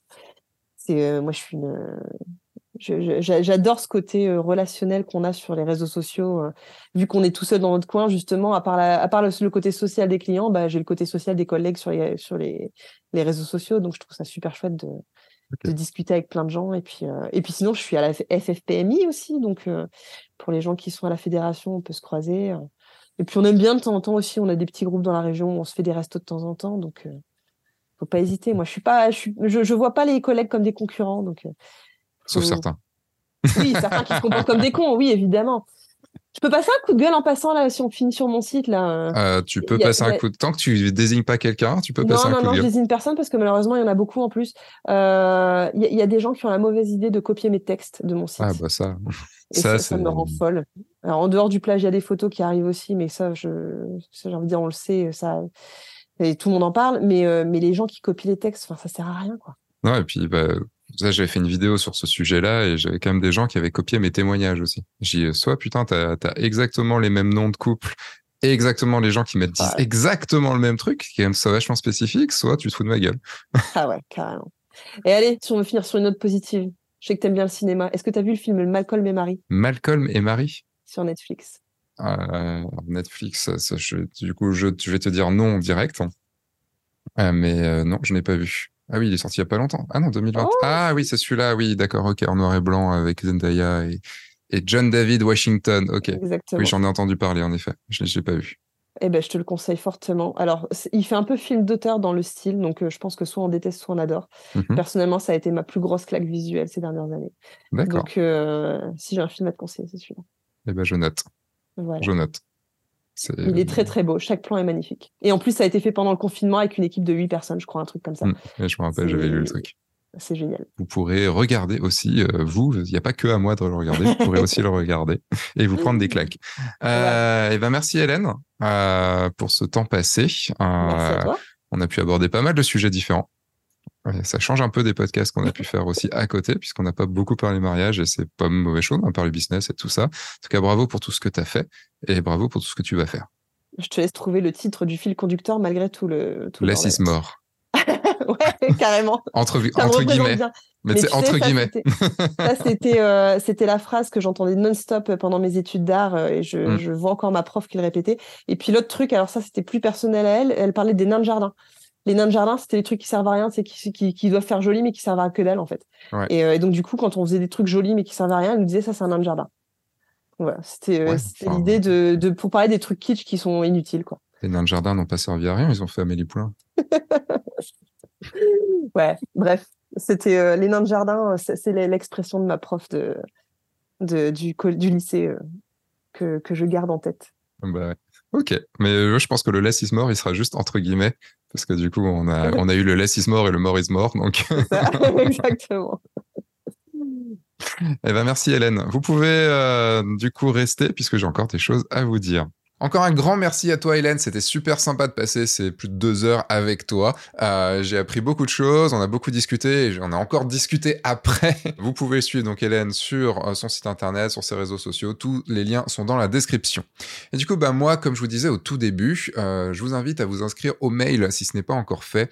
Le mail du guide du photographe de mariage, c'est donc un mail que vous recevez deux fois par semaine, un mail qui est écrit par Paul, la plume du guide du photographe de mariage. En gros, je lui donne toutes les infos et lui, il fait en sorte d'écrire à ma façon et tout ça. Enfin, Paul que vous avez écouté déjà dans un podcast d'avant, donc je peux, vous dire maintenant, il n'y a plus de secret.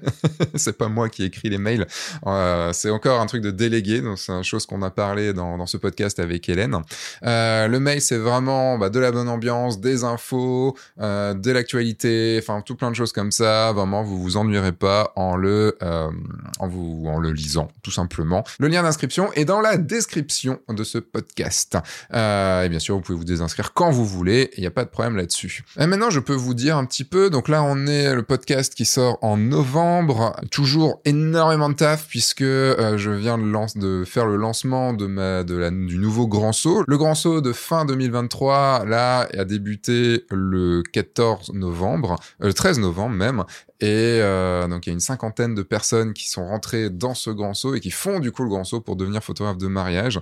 Euh, ça m'a pris du coup pas mal de temps pour tout préparer, pour tout bien discuter avec eux et avec elles, pour euh, tout bien setuper, tout bien gérer et de commencer les lives avec. En tout cas, c'est une nouvelle aventure qui commence et j'en suis super content parce que bah voilà, plein de, de nouveaux profils de personnes euh, qui, qui, qui, qui veulent se lancer ou qui se sont déjà lancées et qui veulent s'améliorer pour pouvoir vendre plus, pour pouvoir vendre mieux et surtout bah, pouvoir augmenter aussi les prix de notre métier, puisque c'est aussi un truc, c'est que si on est tous et toutes à avoir des prix plus élevés, bah du coup, forcément, on pourra en vivre mieux de la photo de mariage, et, je trouve que ça ne serait pas une mauvaise chose. Euh, sinon, dans les news, bah, je vais pouvoir très bientôt, alors pas très très bientôt, mais très bientôt reprendre euh, les vidéos sur le guide du photographe de mariage euh, et de continuer aussi les vidéos sur F1.4 sur mon autre chaîne euh, pour vous dire là juste dans mon actu je suis euh, donc je finis ce lancement j'ai fini aussi ma saison de mariage j'ai fini les là je suis en train de finir les livres pour que tout le monde les ait euh, avant Noël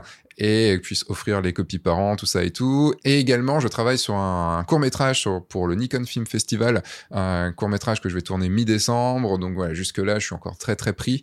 Et après, vers la fin de l'année, je vais pouvoir avoir un petit peu plus de temps pour pouvoir reprendre les vidéos, tout ci, tout ça. Mais on vous en prépare des plutôt sympas qui vont arriver sur F1.4 et sur le guide du photographe de mariage. Vous pouvez aller toujours sur le site. Il y a les FAQ euh, que vous pouvez voir sur le site qui est extrêmement rempli puisqu'il y a plein, plein, plein d'infos sur plein de questions que vous vous posez sur la, photo de mariage, sur vivre de la photo de mariage.